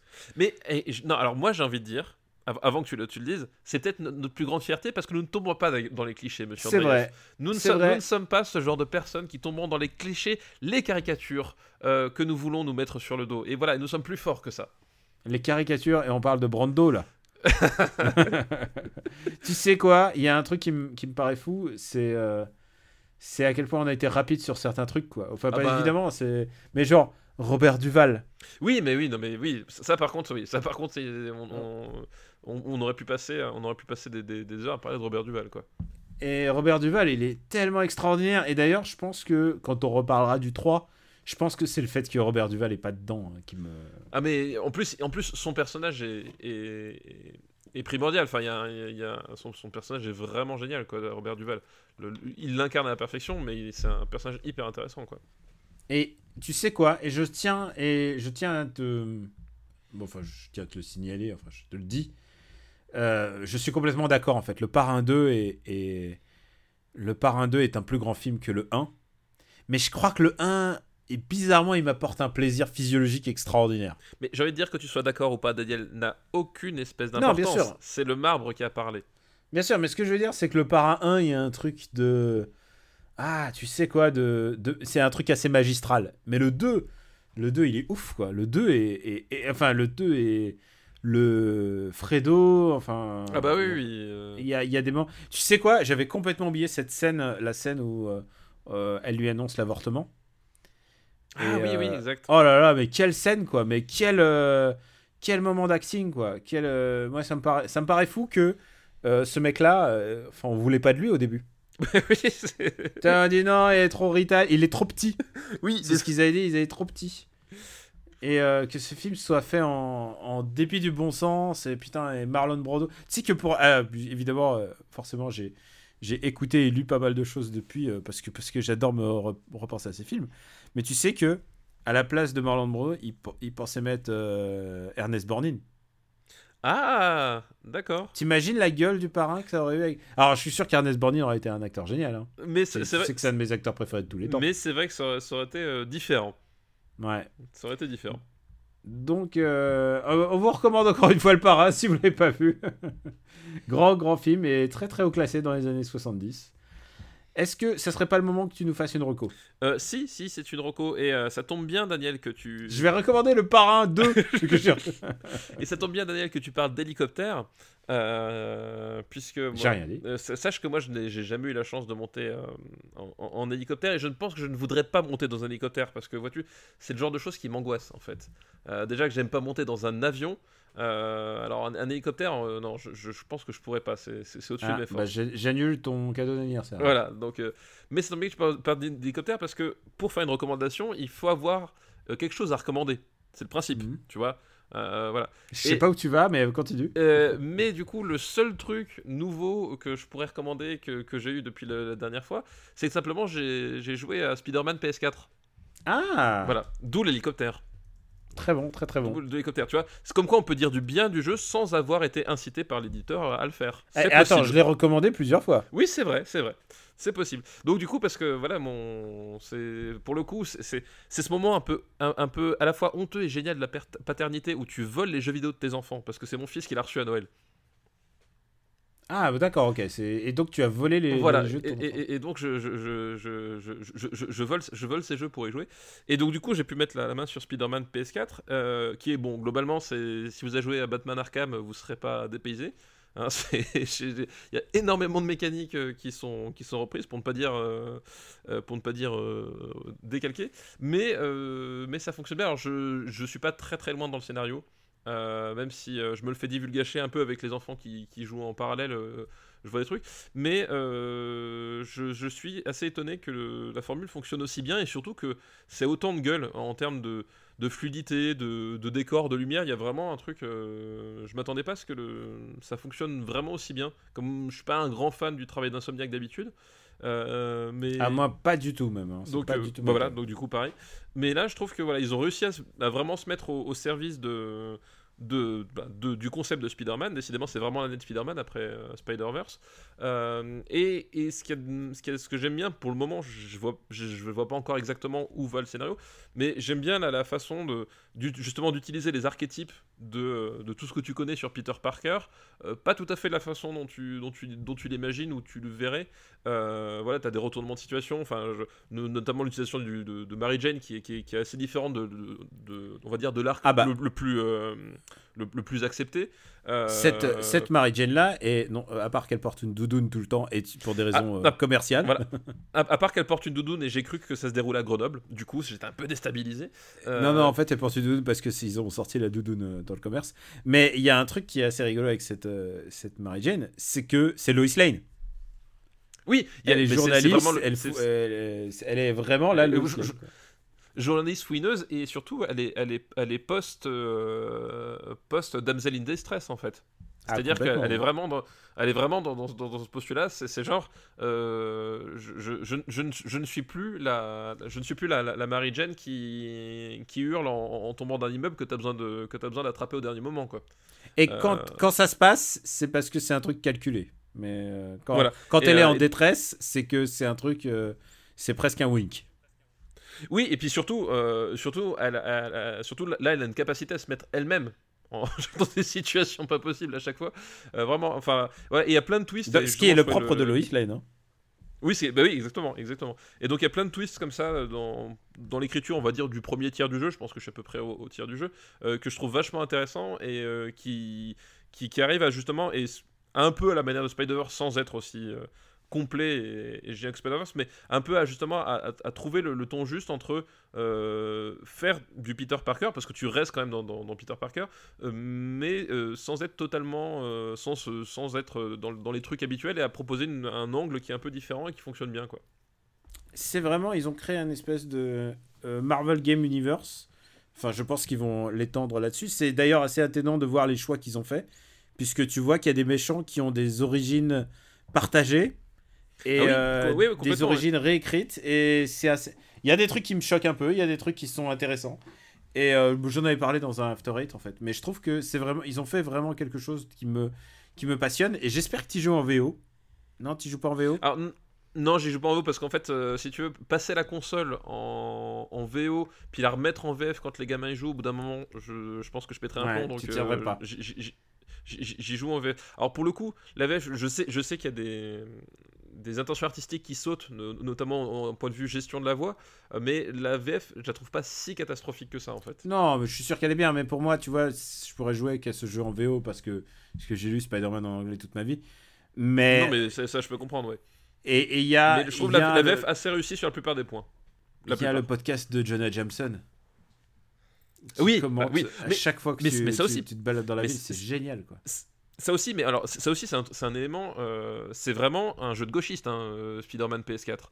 Euh, C'est-à-dire que t'as as Harry Osborn qui, qui a des. Euh, Spider-Man passe son temps en fait à, à rectifier les conneries d'Oscorp et à, et à améliorer l'environnement. euh, l'environnement. T'as Jonah Jameson qui, qui fait un podcast réac de post-vérité. Il est vraiment dans, le, dans la fake news complète. Enfin, on est vraiment sur, sur, sur, une, grille de lecture euh, euh, voilà, extrêmement, euh, extrêmement de gauche, j'ai trouvé, et j'étais assez surpris. Pareil, le, le, rapport à la sécurité. Je suis au moment avec, avec, les, avec les sables, en fait, au moment où, Sable arrive, et tu as vraiment tout un rapport sur le, la, sécurité, le sentiment de sécurité l'illusion de la sécurité. Enfin, vraiment tout un- voilà, une radiographie qui, qui est plus, plus profonde et plus, plus acérée qu'on pourrait le croire pour un, pour un, un gros blockbuster grand, grand public quand même, parce que ça reste un blockbuster grand public. Quoi. Mais c'est un jeu vraiment très engageant quoi. C'est ça qui est, qui est important, c'est que t'oublies le côté un jouer. peu. Hein De quoi? Oui, non, vraiment, c'est Oui. assez chouette. Euh, pour ma part, puisque tu... c'est le moment où je fais une recommandation, alors je sors tout juste de Glace. Et j'ai du mal à compute.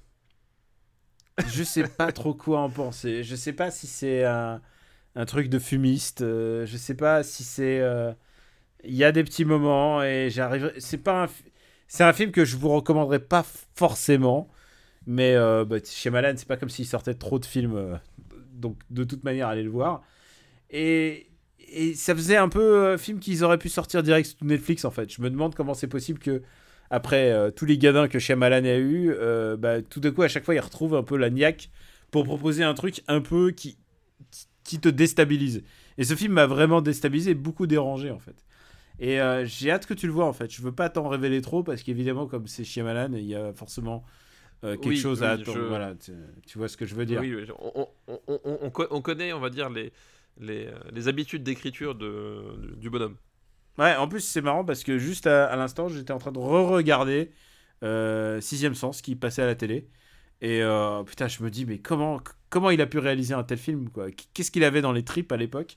Et euh, qu'est-ce qu'il n'a plus aujourd'hui? Et et à chaque un film sur deux avec lui, à chaque fois, c'est des questions que je me repose. Mais voilà, je suis pas très très satisfait de Glace. En attendant, j'ai vu le film des frères Cohen qui est disponible sur Netflix puisque j'en parlais. Est-ce que tu l'as vu? Euh, oui, euh, le euh, Bu- Buster Scrooge. Buster Scrooge. Eh bah, écoute, c'était vraiment pas mal. Encore une fois, c'était un film à sketch. Alors, tout le monde a déjà parlé de, de Buster Scrooge parce que il y avait. parce que ça a été la, grosse news de Netflix. Moi, je l'ai appris en, en, rentrant chez moi. Il y avait un, un 4x3 qui disait le, le film des frères Cohen sur Netflix. On est arrivé à ce niveau de débit de Netflix de un film sur, par semaine que tu ne peux plus suivre en fait. Et euh, que tu ça, apprends, c'est- la sortie des trucs en- en- sur des affiches.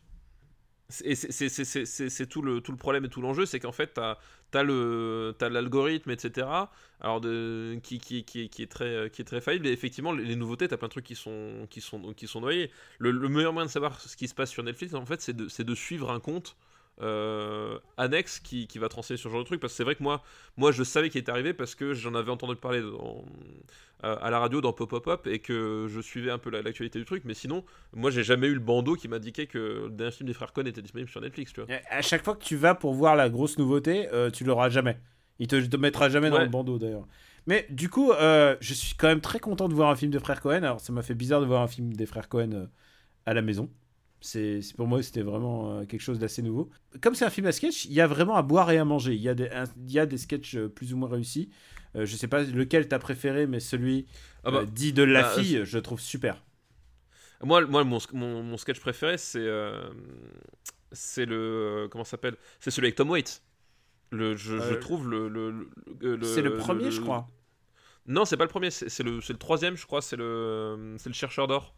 Ah, le chercheur d'or. Évidemment, te- évidemment, toi, c'est le chercheur d'or. Euh, Comme, Bah, comme par hasard. Je, je, je, mais je trouve ce, je, je trouve que déjà visuellement, c'est le plus époustouflant. Parce que pareil, au niveau visuel, par exemple, le tout dernier euh, sketch, celui avec la diligence, je Mhm. trouve que visuellement, c'est de la bouillasse, c'est dégueulasse quoi. Il y a un truc dans la photo que je trouve vraiment immonde, mais euh, celui Ah, avec il, Tom est, il, est, il est chromatiquement, il est audacieux, on va dire. Ouais, le, le dernier, non, mais c'est c'est pas possible quoi. J'ai cru que ma télé était pétée en fait. Tu vois, j'ai dû revenir derrière pour, pour m'assurer qu'il n'y avait pas un problème quoi. Bref, mais le. le- mais mais j'aime bien l'idée de j'aime bien l'idée que ça se passe dans une diligence et que ça fait un peu euh, bah, c'est un peu la chevauchée fantastique quoi.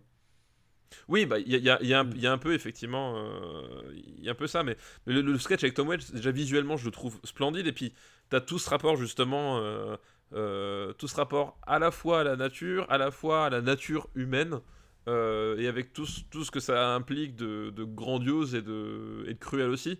euh, Et de- et ouais. formidable. Et, et de vin, quoi. Et le sketch suivant, effectivement, celui sur la, sur la fille, euh, qui, qui, qui est vraiment sur un mode, enfin, tu, tu, c'est le genre d'histoire que tu t'attends pas à voir, en fait, dans, dans ce genre Bah, de contexte. Et je c'est celui qui ressemble le plus à un western, je trouve. Oui, et, pa- et paradoxalement, pas, pas du tout. Enfin, il y a vraiment un côté, c'est-à-dire qu'on va s'intéresser euh, au, on va s'intéresser euh, au western par, par un, un petit bout de la lorgnette, parce que tu vois. Enfin, on s'intéresse à une caravane de gens, à une personne qui a rien de particulier par rapport aux autres. Et une femme en relation. particulier parce que c'est jamais et été une un femme, genre très voilà. très féminin. Euh, exactement. Et tu vas, et vraiment, et à partir de là, en fait, tu vas, tu vas, tu vas vraiment être bah, de nouveau sur une espèce de, de désillusion de l'Ouest, en fait. Et en même temps, euh, qui arrive à faire ça sans, euh, euh, en, te montrant quand même en quoi l'Ouest pouvait justement être évoca- évocateur de héros, parce que tu as un vrai personnage qui a une dimension au moins, on va dire, mythologique dedans, mais en même temps, tu as ce côté, finalement, c'était jamais que des gens qui souffrent, quoi. Et il y a vraiment ce côté, voilà, ce, côté euh, à la fois grandiose et très, très terre à terre qui, qui, qui, qui se marie très très bien dans ce sketch-là aussi. Ouais, moi je trouve que c'était celui. euh, moi, il me faisait plus penser à John Ford, celui-là, en fait. Enfin, et surtout, celui-là, c'était évident que c'était ni un pastiche, c'était vraiment un film de genre. C'était vraiment un western. Les autres, Ah oui, euh, tu pouvais, euh, tu pouvais le, surtout le premier, tu pouvais te demander si c'était Oui, un- une, ouais. euh, une, une ode, une métaphore. Enfin, celui-là, il était, c'était le plus western, stricto sensu. Ça te raconte une histoire de l'Ouest. Et, euh, et du coup, bah, si vous l'avez pas encore vu, donc The Ballad of Buster Scruggs, il est, en- il est toujours dispo sur Netflix. Et vu le prix qu'ils ont dû le payer, à mon avis, il sera pour l'éternité. Voilà. Mais au, au départ, en fait, euh, Buster Scruggs, ça devait être, euh, ça devait être une Ça série, être une série, une en fait. série, Ouais. une série anthologique. Et en fait, je pense que en regardant le film, je me dis que c'est dommage que ce soit pas finalement sorti sous ce format-là. C'est-à-dire que euh, euh, d'avoir fait vraiment une série avec des, pas forcément des épisodes longs, hein. tu sais, genre une- un épisode de, de 30 minutes, 35 minutes, j'en sais rien, mais de, de- de pouvoir avoir vraiment, parce que typiquement, il y, a, y, a, y en a un que, que, que j'ai trouvé très frustrant, c'est le c'est celui avec James Franco. Ah oui, le, euh, ah oui, et qui est, oui, le- vraiment, mais il, est- il fait comme un, il est fait comme un coït interrompu. ça. Voilà, et, Enfin, et vraiment, il s'arrête net, quoi.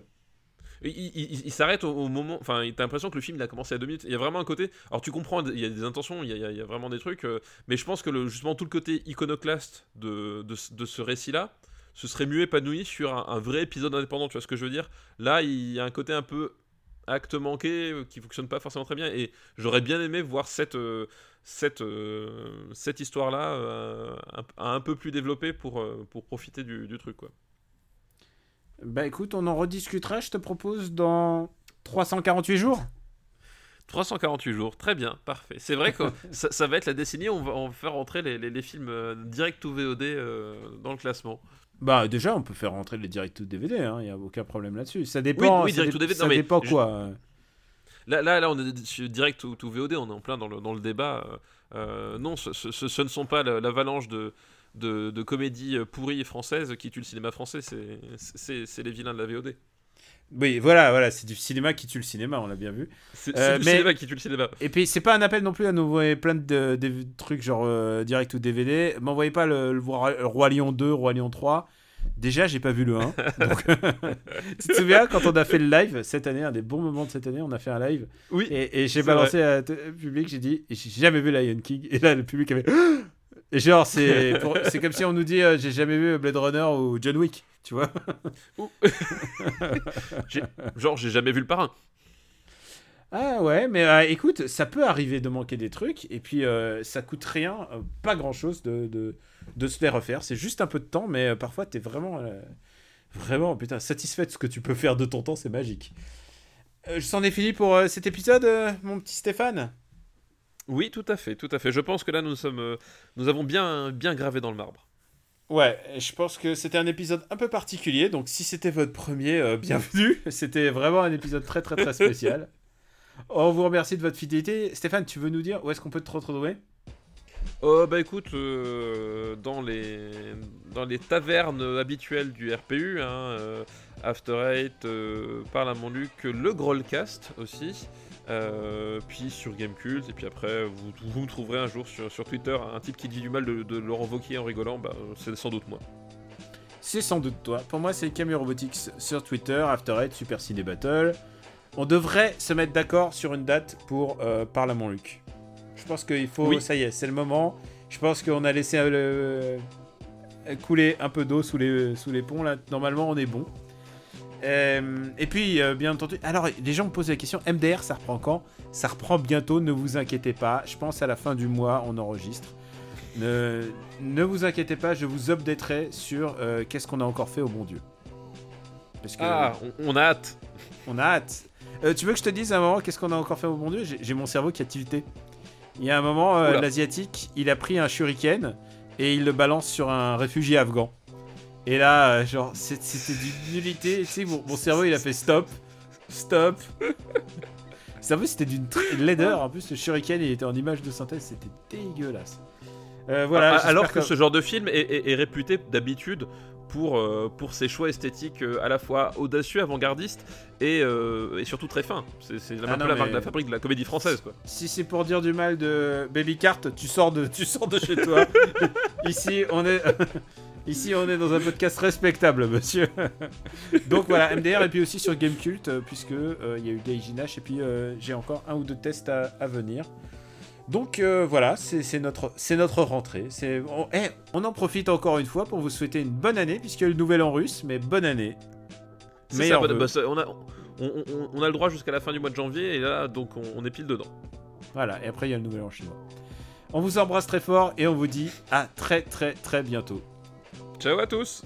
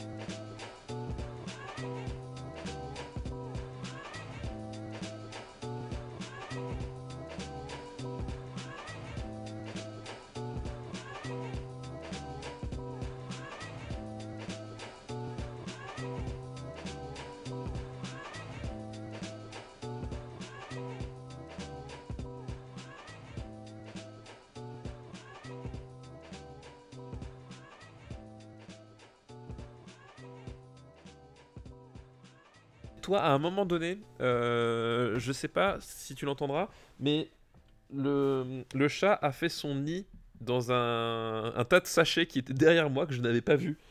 Et, Ouais. euh, genre, il arrivait, il a fait. Alors, je sais pas si ça va s'entendre ou pas, quoi. Une production RPU.